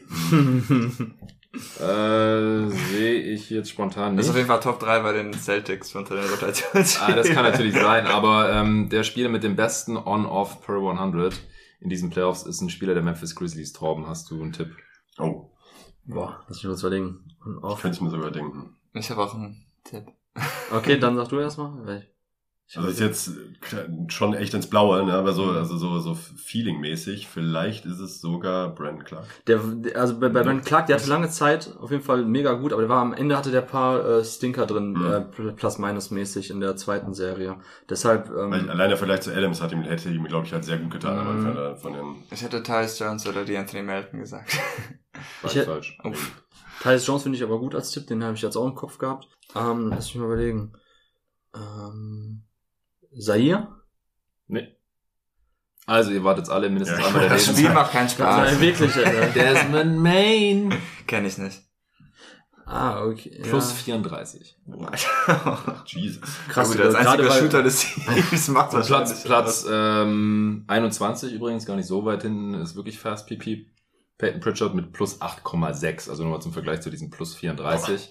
Platz 2 ist plus 29 Janis, Ja, wenig verwunderlich. Hm. Also ja, für die Leute nochmal, die jetzt nicht ganz checken, was das hier für eine Statistik sein soll, das ist auf 100 Ballbesitze genormt, wie viel besser das Team mit diesem Spieler auf dem Feld ist, als wenn der sitzt. Und ja, dass die Bucks halt fast 30 Punkte besser sind auf 100 Possessions, wenn Janis spielt, äh, ist es vielleicht nicht so verwunderlich. Ist schon auch mies. Ja. Also mich wundert es nicht mehr. Ich habe das gut, gut gespürt. ja. Ja, glaube ich. Äh, Platz drei äh, Torben, vielleicht nochmal für dich eine Chance, weil du ja auch äh, Mavs Aficionado bist. Es ist ein Spieler, der Dallas Mavericks, den du auch magst. Ich, ich, alles in mir drin möchte Josh Green sagen. Aber das, äh, Magst, nicht liebst. ähm, Dorian Finney-Smith? Korrekt. Ja. Plus 16, aber es ist ein harter Dropper von äh, zwei ist, Janis ja. auf äh, drei Finney Smith, auf vier noch äh, FYI Andrew Wiggins plus 15. Und äh, dann habe ich natürlich auch noch die schlechtesten, ähm, ja, machen wir mal die schlechtesten. Vier ist Steven Adams. nice. Willst du den Stargast von jeden Tag NBA verschonen? Der müsste auch irgendwo da unten sein, glaube ich. Der ist, auf, der ist auf 9, ja, mit minus Ah, 18. okay. Äh, Grüße gehen raus an Ach so, Thais. Thais, ja. Okay. Stimmt, ich- Der, der erste und einzige NBA-Spieler, den ich hier schon mal interviewen durfte. ähm, auf 1 Dwight ist... Powell? Nee, auch es ist sein. Kevin fucking Durant mit minus 53. Oh. Hier nochmal die Diskrepanz ja, zwischen den, Spiele, den beiden Spielen, die wir vorhin diskutiert haben, für den besten Playoff-Spieler, ja, Janis plus 30 fast und Kevin Durant minus 50. Kevin Durant ist kein Desmond Bain. In, in 176 Minuten, ja, es ist super small sample Also meine- aber die, die Nets haben fucking gesackt Ja, mit ja. Kevin Durant auf dem Feld. Das Ja. ist halt schon krass. Also meine Steady-Kündigung geht raus. Also ich möchte von meinem Lieblingshost des Podcasts mehr erwarten, als dass er nicht den schlechtesten Plus-Minus-Spieler an 1 hat. Ja, ich bin, ich bin enttäuscht von mir selbst. äh, auf zwei DeAndre Hunter mit minus 30. Äh, auf drei Patrick Williams mit minus 27 und auf vier Tyler Hero. Immer noch kein Steven Adams wissen. Ähm, ah, Isaiah Williams auf 13, by the way. Jetzt im äh, positiven oder Im negativen? negativen Sinne. Ach du Scheiße. Minus Okay. 14. Und Tyler Hero war Bottom Ah, 5. Das Ding ist aber halt sehr auch, schockiert. bei Steven Ja. Adams natürlich, der war nachher hinten raus ganz gut in den Minuten gegen die Warriors, als er wieder gespielt hat. Das könnte ihn gerettet haben. Der ist nicht, nicht in, ich sehe den gerade nicht, aber vielleicht hat er auch zu wenig Minuten gespielt, weil der teilweise gar nicht gespielt hat. Ja, ja, das kann genau. sein. Hier sind nur 96 Spiele überhaupt gelistet. Ah, okay, ja, dann wird das so sein, ja. Weil am Anfang war er, glaube ich, minus 30 oder was in den ersten zwei Spielen. So ungefähr gefühlt. Ich könnte für dich noch kurz manuell schauen. Die Zeit nehmen wir uns hier. Bitte nur für mich und nicht, und nicht für alle anderen Zuh Zuhörer. Das. Stunde drei des Podcasts muss das noch aufgebröselt werden. ne, plus 1,7. Ja, sage ich ja, wie in der Warriors-Serie hat das den übelst rausgeholt nachher. Na gut. Easy. Auch da wieder, die Warriors haben es nicht geschafft, Steven Adams vom Feld zu spielen. Also wie gesagt, ein Team, was so katastrophal Tom, sie aussah. haben verloren, jetzt akzeptiert. Ich meine, man, könnte ja sagen, wenn die Warriors gewinnen, okay, sind die Grizzlies wenigstens gegen den Champion äh, rausgeflogen. Aber irgendwie überwiegt bei mir noch mehr so der Teil, der sagt so, ähm, und ich, hatte ja auf äh, sieben bei den Grizzlies, also Grizzlies in sieben getippt. Hm. Und ich bin nachher rausgekommen aus der Serie und dachte so, alles richtig gesagt, alles richtig prognostiziert. so, das ist Winning Bias. So, das ist aber ganz ehrlich, die hatten genau die Probleme, die, die ich vorher angesprochen habe. So und dazu, wie gesagt, dieser Arroganzanfall von den ähm, von den äh, Warriors in der Offense, wie die die Bälle weggeworfen haben. Ja, sie sind Turnover anfällig, aber wir reden von einfachen äh, Skip-Pässen nach vorne, Skip-Ahead-Pässe so.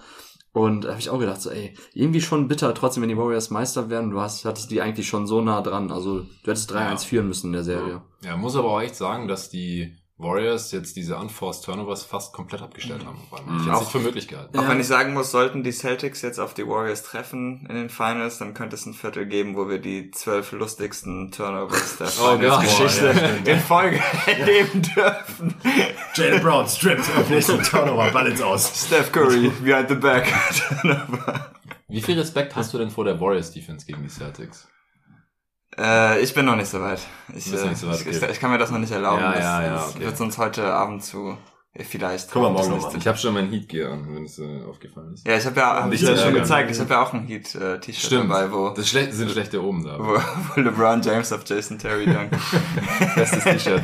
LeBron James, ja. Ja, ähm, hab, habt ihr. hast, du noch, hast du noch LeBron James Take, Nico? Oder irgend- Nee, irgendwelche anderen Takes nee. zu diesen Playoffs? Irgendwas, was ihr unbedingt loswerden wolltet? Äh, weil wir wollten noch kurz über All-NBA quatschen, Nico. Wir haben jetzt so einen Podcast aufgenommen und die All-NBA-Teams sind ja mittlerweile auch äh, veröffentlicht worden. Oder willst du jetzt dir deine Draft. Äh, Ja, wann darf ich über Mark Williams Ja, reden? mach, mach, mach mal jetzt. Mach mal jetzt. Hau mal raus jetzt hier. Also, Wer ist Mark Williams? wer ist Mark Geh mal kurz Williams? Bier. Also Mark Williams ist ein äh, Seven Foot Center von Duke, ähm, hat unfassbar krasse lange Arme, ich glaube 7'6 Wingspan, dementsprechend krasse äh, Standing Reach und ähm, spielt so, wie ihr euch das wahrscheinlich vorstellt. So ein prototypischer Rim-Running, langer Big, so relativ agil auch. Und äh, der war jetzt letztens, ähm, und das finde ich halt krass, so, ne? Jetzt während der Playoffs, als dann das neue Ranking rauskam, die neuen Mock Drafts von ESPN, war er an 13. Und da stelle ich mir die Frage, also es gibt ja scheinbar Scouts und GMs, egal wie viele Smokescreens dabei sind, die sich die Playoffs anschauen, deren Team in der Lottery sind und die sich denken, yo, ein sieben Fuß großer Mann, das ist das, das, ist das was in der NBA gerade gefragt ist. So wo ich mir denke, so Alter, das ergibt gar keinen Sinn. Also wenn du einen Lottery-Pick hast, unter gar keinen Umständen, wenn das nicht gerade die Wiedergeburt von Kim Olajuwon ist oder, oder der nächste Joel Embiid, Oder ziehst- Holmgren. oder Chad Holmgren. Ja gut, aber Chad Holmgren ist eher, ist halt eher ein Vierer. Ähm, aber du, du ziehst kein Rim-Running Rollenspieler Big in der Lottery. Unter gar keinen Umständen mehr. Mhm. Das Spiel wird sich auch nicht in den nächsten Jahren dahin entwickeln, dass wir in fünf Jahren sagen, oh, ja, solche Spielertypen, die äh, dominieren gerade in der Liga. Liegt So- das an den verkrusteten Front-Office-Strukturen und, den, und, und Ja. dem Scouting oder weil, also das ist ja, Ja, so, ähm, beziehungsweise es ist, glaube ich, eine Mischung. Äh, unser Kollege Tui Berger hat es ja auch äh, schön in seiner ähm, Doktorarbeit am Anfang geschrieben, oder zumindest in einem von den einzelnen Segmenten, die er in der Arbeit dann in den Projekten hatte, dass ähm, ein Problem der NBA-Draft ist und warum die rein theoretisch wissenschaftlich betrachtet schlechter funktioniert als ähm, äh, als die äh, NFL Draft oder NHL Draft ist, dass die Teams einfach nicht ähm, Risiko genug herangehen. Wenn, äh, also man sagt zum Beispiel, es ist gut möglich, dass ein Mark Williams in der Redraft, wenn der Jonathan in zehn Jahren Redraft dazu macht zu der Draft 2022, dass Mark Williams vielleicht an 13 oder 14 gezogen wird, einfach aufgrund seiner Produktivität, war ein guter, solider Rollenspieler, Big so. Aber jetzt in dem Moment gehst du doch trotzdem auf irgendeinen Wing oder auf irgendeinen Onboard Creator oder auf sonst irgendwas. an der der dich- Position BPA eigentlich. ja, natürlich. Ja, du kannst natürlich schon irgendwo im Teamkontext gucken. Aber guck mal, wie gesagt, wir hatten es ja vorhin schon gesagt. Welche Teams, also wer spielt denn gerade bei den Teams im Frontcourt?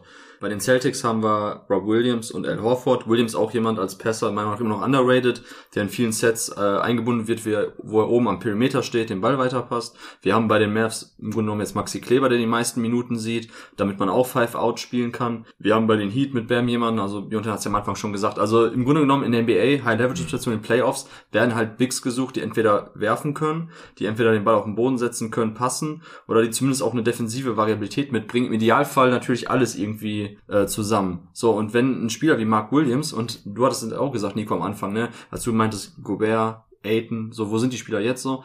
Und es ergibt einfach gar keinen Sinn, so einen Spieler eben in der Lottery zu ziehen, um den Lottery-Pick drauf zu verwenden. So, und meine Frage oder das Thema, was ich jetzt hier ansprechen will, ist nochmal so, ähm, für uns so als Draft Scouts, so was wir jetzt wieder als Takeaways aus den Playoffs mitnehmen. Ich habe einmal gesagt, das Thema Wings, so ähm, variable Wings, die den Ball auf den Boden setzen können, sind einfach viel, viel wichtiger, als zu sagen, oh, wir brauchen so viel Shooting, wie es nur geht. So, das reicht ab einem gewissen Punkt auch nicht mehr, wenn die Spieler andere Schwachstellen haben in der Onboard Creation. Und halt bei den Bigs. So, ich finde, das ist einfach trotzdem so spannend, weil du kannst natürlich, ich meine, wir haben es gesehen, Gary Payton, der äh, Second, war nachher der Fünfer bei den Warriors in einem Spiel, in einem Line-Up. Das ist halt krank. Das ist die Ja. Endstufe, so der ist 6'2 groß. So, und der war nachher der Fünfer. So, aber auch da wiederum war, also für mich bleibt weiterhin die spannendste Frage so, warum sollte man nicht einfach explizit Ausschau halten nach Spielern, die defensiv variabel genug sind, die auch die, so diese körperliche Veranlagung mitbringen, um äh, höher verteidigen zu können, als zu sagen, ach ja, komm, wir nehmen jetzt einfach einen grundsoliden äh, Big und fahren damit jetzt einfach mal gut. Und ich meine, an 13 sind, glaube ich, die Hornets in der Draft, so um den Dreh auf jeden Fall,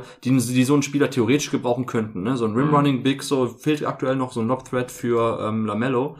Aber ey, ganz Ich ehrlich, zieh den nicht an der Stelle. der Also, wird den sowieso nachher nicht mehr spielen. Ja. Ne, wenn die Hornets in ein paar Jahren in den Playoffs äh, stehen, hoffentlich, vielleicht, keine Ahnung, ich würde Lamello gerne mal da sehen, ähm, dann wird der auch wieder am Ende des Tages nicht auf dem Feld stehen in entscheidenden Momenten. Ne? Also das ist, wie gesagt, die Frage jetzt am Ende des Tages in die Runde ist so, was meint ihr, wo die Reise auch hingeht, so wenn wir das jetzt aktuell sehen, ähm, welche Lineups in Zukunft auch in High-Level-Situationen funktionieren. Ich sehe halt nicht, auch in die Andre Ayton, Jonathan, für dich so bei den Suns. So, ich könnte mir auch vorstellen, dass in den meisten Lineups, auch jetzt gegen die Warriors, es bestimmt Lineups gegeben hätte, wenn die gegeneinander gespielt hätten, wo du auch eigentlich einen Ayton nicht mehr auf dem Feld haben willst. Ja, glaube ich. Aber in der Regular. Season hat es so gut geklappt. Ja, ich glaube, Aiden kann Deswegen spielen. war ich glaub, auch so Aiden- enttäuscht, dass es gegen die Mavs nicht mehr so geklappt hat. Und auch letztes Jahr in den Playoffs hat er ja auch noch anders agiert als Finisher. Ich, ich sehe eigentlich ehrlich gesagt nicht, wieso man Aiden runternimmt, vor allem weil die Suns auch gar keine Smallball-Alternative haben, weil, was ich bisher noch viel zu wenig gehört oder gelesen habe und auch selber hier im Pod gesagt habe, ist, Scharic war ja out for season. Mhm. Das wäre der Small-Ball, Five-Out-Big gewesen, der letztes Jahr auch richtig gut funktioniert hat. Die Lineups Mhm. sind ihm auch total zerstört in der Regular Season. In den Playoffs hat er sich einen Kreuzbandriss geholt und dieses Jahr gar nicht mitgespielt. Und die Light-Version, super Light-Version, unspielbare Version gegen die Bucks dann war halt mit Frank Kaminski, den die Suns ja dann entlassen haben,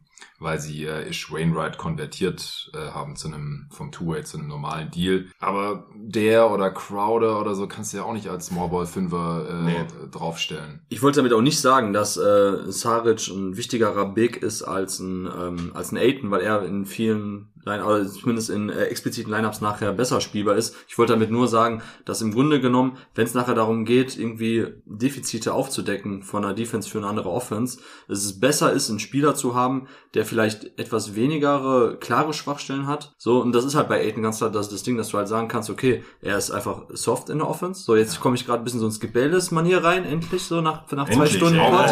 So, da ich raus. So Vier Bier, zwei Stunden. die, die, die Andre Ayton spielt total soft und total zurückhaltend und da ist der für mich, also da bringt er mir auch in der Offense nichts. Ich hab, ich war super enttäuscht von ihm. Ich dachte, Voll. sorry, äh, Gobert hat genau gezeigt, wie man offensiv nicht spielt. Also ihm fehlen natürlich auch die Skills offensiv einfach. Der Ayton- der war Ayton- gar Aiden, ja, Aiden hat Die hat Skills, ja, letzte ja. Playoffs. Ich denke mir, Alter, dank die Scheiße Ja. einfach mal, Mann. Genau, Und jetzt gegen, also gegen dieses Team, gegen dieses Dallas-Team auch, teilweise unterm Kopf, wo der stand und dann irgendwie so einen Fadeaway-Hookshot nimmt, wo ich mir denke, Junge, was ist Ja, das Der hat sich aus offenen Dunks rausgespillt, Also, Ja, ey, das- da denke ich mir, Hookshot zu nehmen. Da, da musst du auch irgendwann mal, äh, um, um weiter bei Skip Bayless zu bleiben, da musst du einfach mal so eine, so, so eine Zerstörermentalität an den Tag legen. Einfach mal sagen, ich will die jetzt einfach mal dominieren hier unterm Korb. Ja. Und das könnte der ja problemlos von der. Der ist halt einfach leider, du hast in den letzten Tagen einfach mal gesagt, äh, Jonathan, glaube ich, der ist halt leider einfach physisch äh, gesegnet genug, dass es halt reicht, irgendwie ähm, sich so ein bisschen Mühe zu geben, um dann nicht total katastrophal auszusehen. Aber wenn der halt noch mal eine Schippe drauflegen würde, auch in Bezug auf, äh, auf offensive Mentalität, so doof es klingt, aber dann musste einfach mehr drin sein. Also da, denk, da habe ich mir teilweise auch gedacht. Und es gibt Spieler, die ähm, spielen über ihren Verhältnis und versuchen ja immer alles zu danken und so weiter. Das sieht dann auch schlecht aus. Die kommt Aber- trotzdem niemals auf die 18 Punkte pro Spiel, die Nee, jetzt, äh, nee, nee. er hat sich zu 18 und 9 geschlafwandelt in diesen Ja, Playoffs. ja, halt eben, krank. Schlafwandel, Wenn ja, er jetzt mal ja, ja. mit, mit einer anderen Aggressivität auftreten würde, was ich halt so langsam leider nicht mehr ganz glauben kann, dass das zumindest konstant zeigt. Also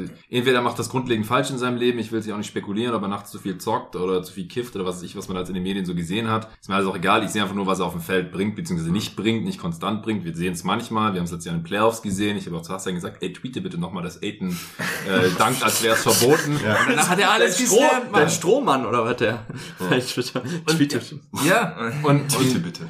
und jetzt in den Playoffs hat er wieder gezockt wie eine, wie eine Ballerina, Finesse und Spins Ja, ja, ja. und Fadeaways und Hooks und äh, und auch Freiwürfe nur 64% und auf einmal 10% äh, schlechter als in der Regular Season. Und lauter so, unerklärliche Sachen halt. Also irgendwas stimmt da mental nicht ganz, ich kann nicht einschätzen was. Und ich weiß halt nicht, ob man es lösen kann. Äh, ob, ob man ihm einfach nur seinen Bag geben muss und dann ist alles gut und dann spielt er auf einmal wieder wie, wie der junge Shaq oder so. Oder der hat ja seinen Rekord letztes Jahr in den Playoffs gebrochen oder eingestellt, ähm, was die Field Goal Percentage anging. Und das, das macht er nicht und trotzdem legt er halt irgendwie 18 und 9 auf. Was würde er denn auflegen, wenn, wenn er halt mal so finishen würde, wie wir es uns das vorstellen? Dann macht er auf Ja, und in so einer 20. Serie mu- muss er halt 25 oder so auflegen, eigentlich, Ja. um so einen Vertrag zu rechtfertigen. Ja, genau. Ja, das ist So, halt das, Ding. ist, äh, Exakt.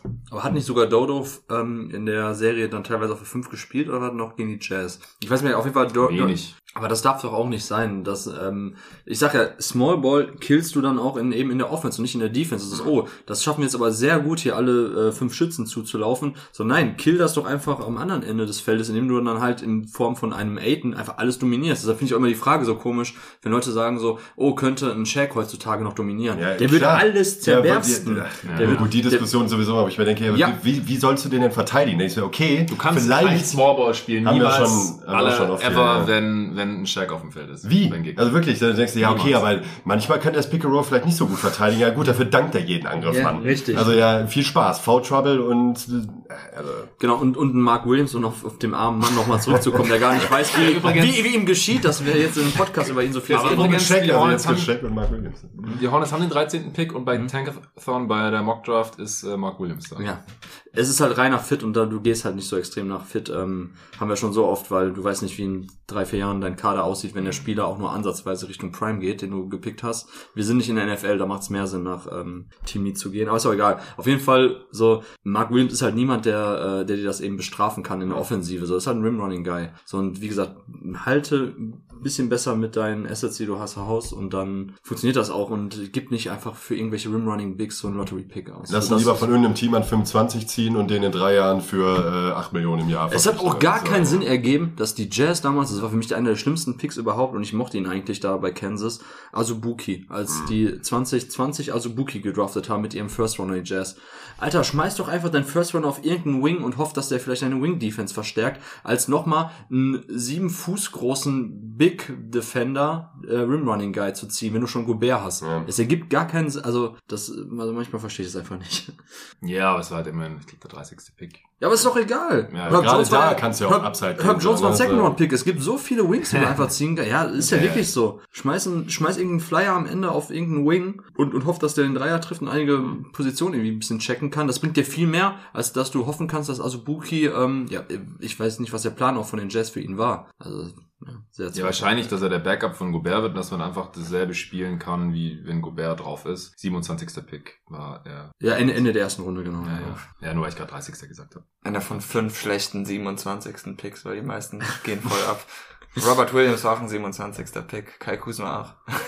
Ja, Bob Williams war äh, hochdekorierter äh, Sophomore, der war Ja, noch ja, jung und ja, also, also keine Ahnung, die Draft ist nochmal ein Thema für sich, aber die, die Lehren, die ich ziehe, auf jeden Fall bitte keine Bigs irgendwo in, also keine Bigs im klassischen Sinne in der äh, Lottery ziehen. Ja, das äh, lassen wir jetzt einfach mal so stehen und äh, kommen zum letzten Thema für heute wahrscheinlich. Außer ihr wollt da noch unbedingt was loswerden. Ich habe eine Sache noch, sorry. Ja, hau raus jetzt. Jetzt vorher. Ja, gut.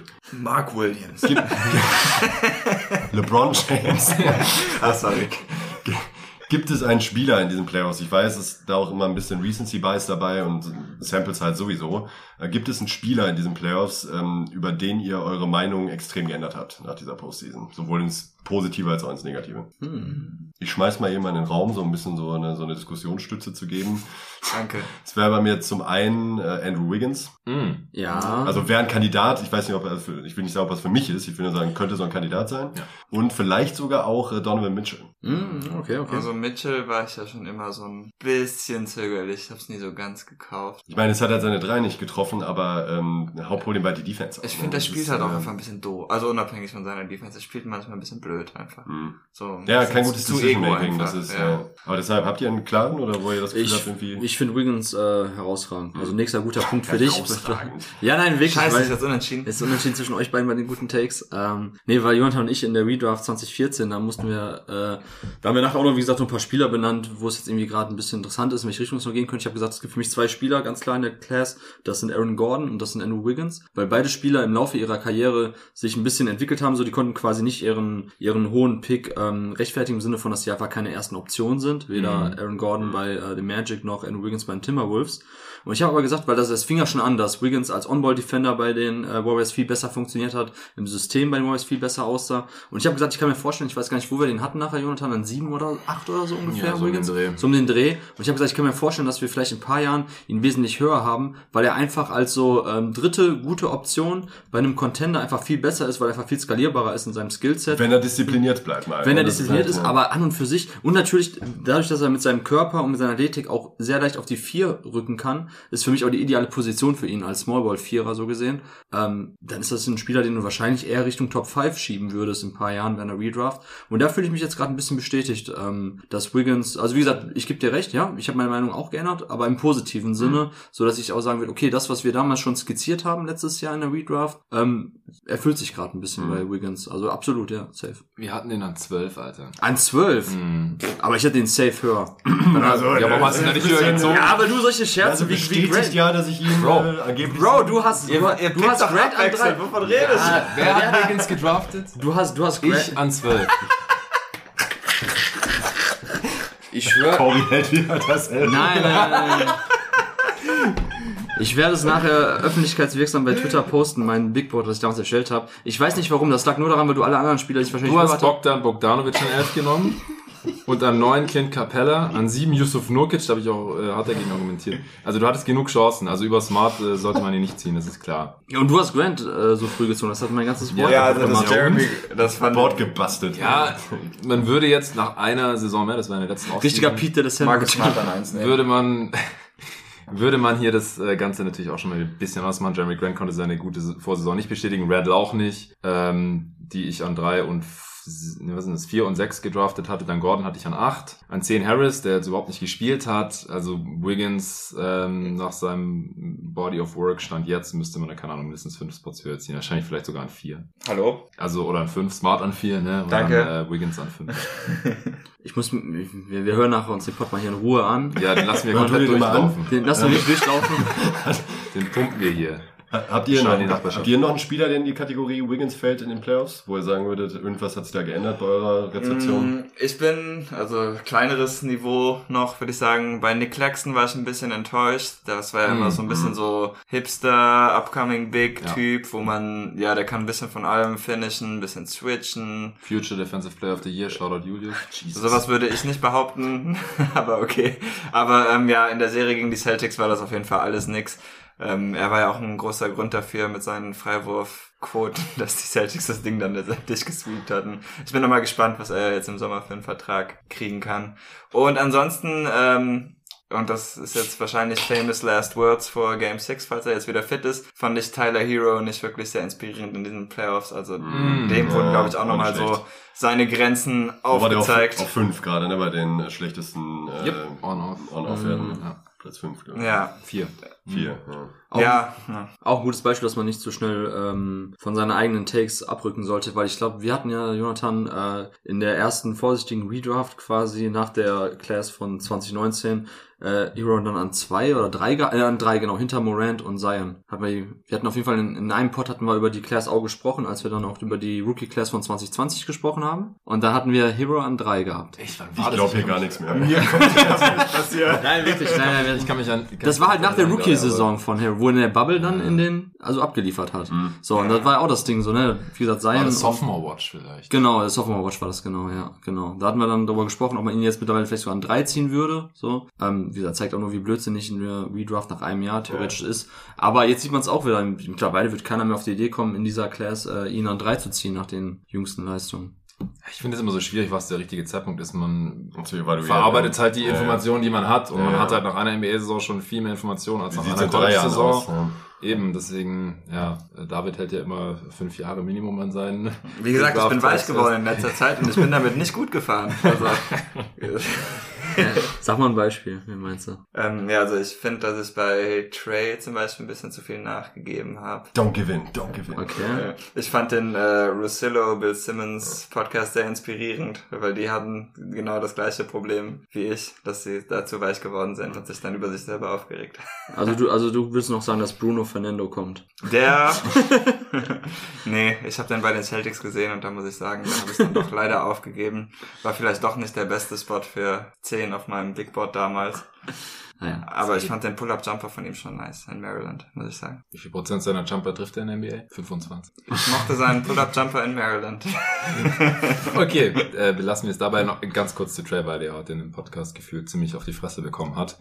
Wie schwerwiegend findet ihr denn jetzt diese Serie? Ich meine, es war katastrophal statistisch gesehen, aber es war halt auch ein mieses Matchup für ihn. Letztes Jahr haben wir jetzt schon alles gesehen gehabt. Hätte er gegen die Celtics besser Er ausgesehen? Noch, ja, aber das, das sind halt zwei von 16 Playoff-Teams. Gegen die, ja, Also klar, früher oder Ja. später, wir reden, wir haben ja vorhin schon drüber gesprochen, so. Ja, mir geht's ja, aber mir geht's ja tatsächlich ums höchste Ceiling. So. Da, dass Das er ein halt All-Star bei- ist ja. und sogar All-NBA-Level, das würde Das ich ist jetzt klar, auch nicht mehr anzweifeln. Nee. Also da, Nee, nee. die Wette habe ich natürlich schon verloren, Ja. das ist klar, da ja. würde ich auch gar nicht mehr gegen Aber argumentieren. 10, Weil ich hatte ihn damals sieben auf meinem Big Board oder so, das war eindeutig falsch. Also Ja. das ist, wie gesagt, offensichtlich. Aber für so Championship Aspirations für ein Team, ich habe bei dem Spielertypen halt einfach so, als bester Spieler sehe ich es nicht ganz und aufgrund seiner vielen Defizite tue ich mich dann schwer, wie ich es mir vorstellen soll, dass er dann in eine untergeordnetere Rolle schlüpft. Das ist so ein bisschen Ja. mein Problem. Das heißt nicht, dass er es nicht machen könnte, aber ich wüsste einfach nicht, wie er es machen soll. Und als bester Aber Spieler... bei der in so einer, in so einer Carrie-Rolle neben LeBron James 2016 zum Beispiel.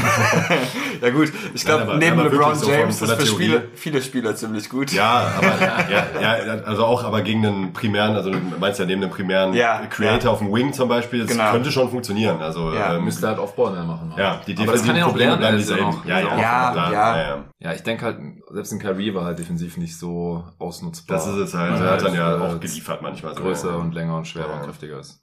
Ihr wolltet noch All-NBA All-NBA wollten wir noch machen, ja genau, gutes Stichwort, Trae Young. Ähm, das First Team, Janis, der hat 100 First Team Votes bekommen, äh, interessanterweise im Gegensatz zum MVP und auch zum zweitplatzierten MVP, der nur im Second Team gelandet ist, Joel Embiid. Ähm, ja, Jokic 88 First Place Votes, genauso wie Luka Doncic. Hm, jetzt wird's interessant. Äh, wo hattest du denn Luka Doncic am Ende? Nico?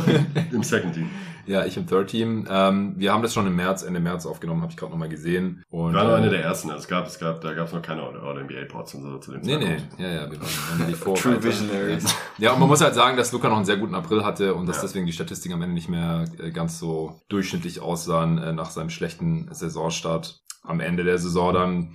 Ich will mich jetzt hier nicht drüber aufregen, dass er ins First Team gekommen ist. Ich ähm, hätte ihn eher im Second Team. Aber es, es gibt halt da schon viele Kandidaten, die alle ungefähr auf, dem, auf demselben Niveau sind. Booker hat es noch ins äh, First Team geschafft als der andere Guard mit 82 First Team Votes, was mehr ist, als ich gedacht hätte. Äh, 460 Votes insgesamt. Also auch hier kann man wieder First, Second und Third Team Votes vergeben. Äh, und am Ende hat man dann halt eine Punktzahl, wo 500 das Maximum ist. Und Booker hat die viertmeisten, was aber wiederum auch zu den MVP Votes passt, wo er auch Vierter geworden war. Äh, Jason Tatum, auch All-NBA First Team, den hatten wir da auch beide drin. Also ich Ja, ja, hatten wir beide drin. 390 äh, Total Points, was weniger ist als im Beat, aber der ist halt als Center gelistet, beziehungsweise hat mehr Awards als Center bekommen anscheinend, ähm, weil sonst wäre er, hätte er als Forward ins First Team kommen können. Haben sich jetzt wieder natürlich schrecklich viele Sixers-Fans drüber aufgeregt. Ja, keine Ahnung, just deal with it. War schon immer so. Der Center mit den zweitmeisten Awards kommt halt im All-NBA, ins All-NBA Second Team. Er wurde Zweiter beim MVP. Also es ist ja alles so folgerichtig und kein Weltuntergang.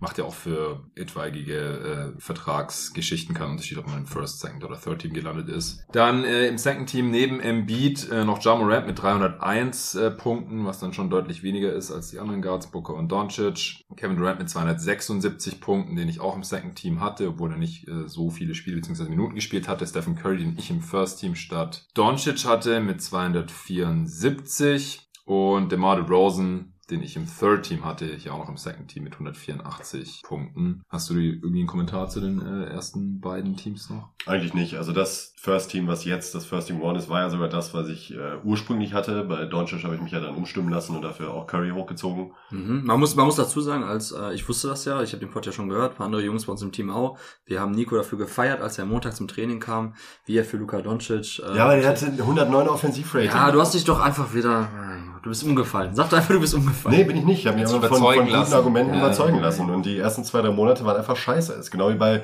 Tatum, aber Tatum hat sich halt viel mehr gefangen zu dem Zeitpunkt schon als Luca. Und weniger Konkurrenz. Und auch weniger am Konkurrenz, ja, Forward ja, als klar. Ja, Ja, ich habe ja Luca, glaube ich, sogar auf Ford angeschoben ins äh, Third Team. wenn mich gar nicht Ja, weil du Third hattest Team fand Mitchell ich, irgendwo noch Third drin. Team fand ich halt auch hart. Ja, ich hatte Mitchell im, im First Team. Ähm, Es geht ja nicht um, wer der Wäre der Pod noch zehn Minuten länger gegangen, hättest du ihn auch ins dritte Team geschoben. Kein Fall.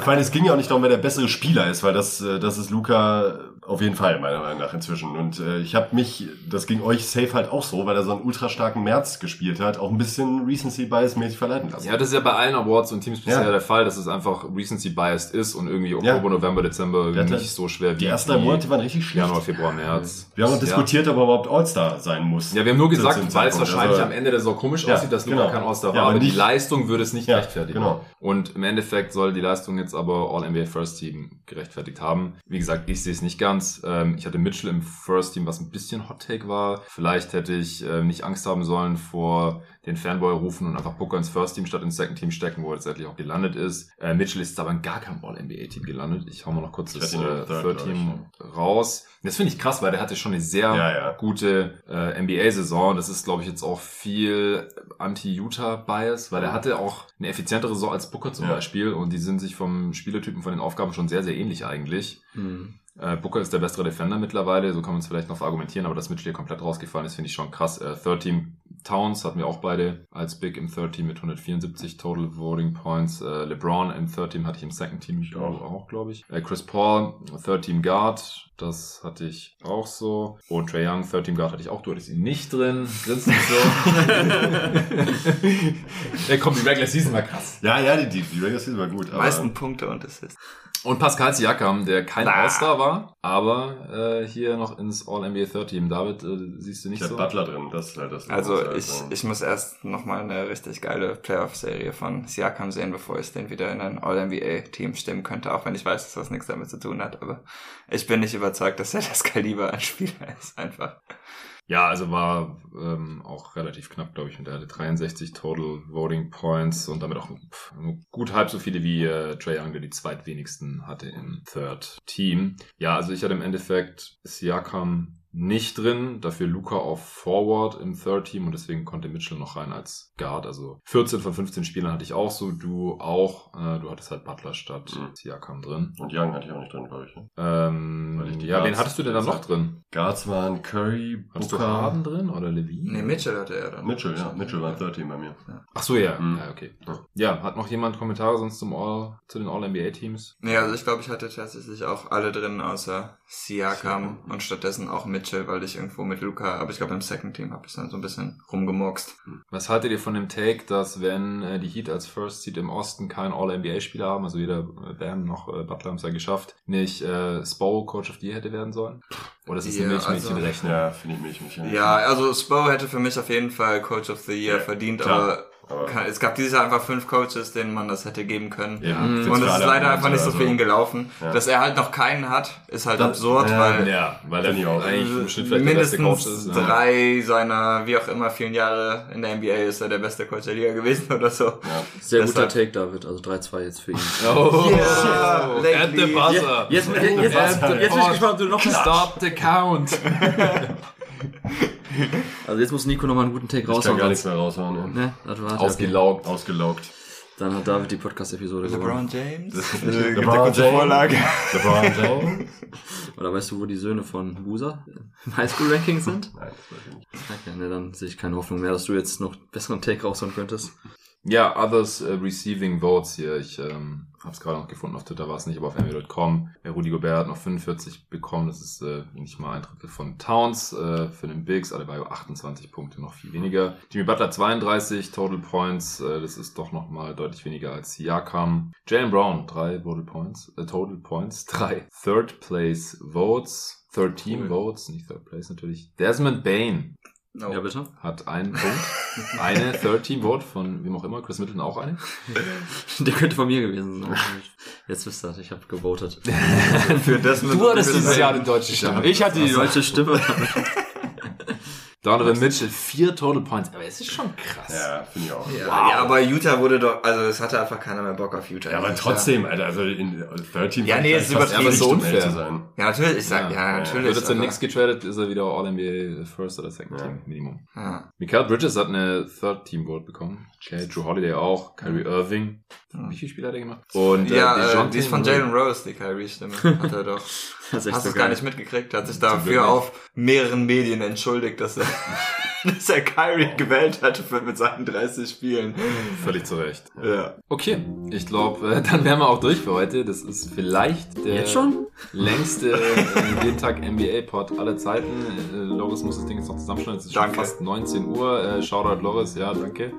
ähm, allen Dank fürs Zuhören, wer so lange dran geblieben ist. Ich hoffe, es hat euch gefallen, weil es mal ein anderes Format. Wir saßen zum ersten Mal zu viert, äh, zumindest im, im Kreis um einen Mic. Ich glaube, wir haben vielleicht schon mal einen Pod zu viert aufgenommen oder so. Kommt nicht so oft vor. Hat auf jeden Fall mega Spaß gemacht. Wie gesagt, es war nicht besonders äh, durchgeplant, was wir jetzt hier besprechen, aber ich denke, es sind ein paar interessante Diskussionen entstanden. Und äh, natürlich auch danke an Coro fürs Sponsoren dieser Folge. Ich werde, wie gesagt, den nächsten Pod dann mit David aufnehmen, der noch ein paar Tage bleibt, heute angekommen, löst hier so halbwegs Nico und Torben ab, die morgen wieder abdampfen und das wird dann wahrscheinlich schon die Finals Preview sein. Oder Sag äh, nichts Falsches. es wird die Finals Preview sein. Sonntag oder äh, Montag dann. Und nächste Woche geht's dann los äh, mit den NBA Finals. Erst am Donnerstag. Äh, es wird, ich muss mal gucken, ich muss noch irgendwie die, die Tage dann füllen. Vielleicht mal wieder eine Answering Machine oder ich habe noch so einen Pod rumliegen, den ich mit Torben aufgenommen habe vor vielen, vielen Wochen. Die Redraft 2016. Ja. Ja, wollte ich noch nachfragen. Wolltest du fragen, wer Cameron Looney da gepickt hat? Und Und an welcher Stelle?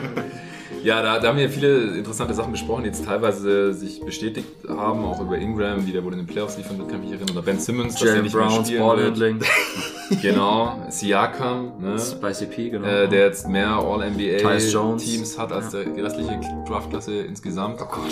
Ja, und äh, ich glaube, wir haben nämlich die 30 sogar voll gemacht. Das war eine tiefe Klasse. ja, war eine tiefe Klasse, genau. Ja, und der Pod ist auch eine halbe Ewigkeit lang geworden. Ich glaube, die Aufnahme ist fast drei Stunden und deswegen Im Gegensatz zu allen anderen Pots, wo ich teilnehme. Ja, genau. Äh, ich, ich konnte jetzt während der Playoffs mich noch nicht dazu durchringen, das äh, entweder losgeben zu schneiden. Das wollte ich ihm ehrlich gesagt nicht antun. Äh, und wir hatten auch mehrere Komplikationen hier mit WLAN und sowas. War da. Also es ist, glaube ich, super schwierig zu schneiden, das Ding. Bei mir war alles klar. Ja, ja.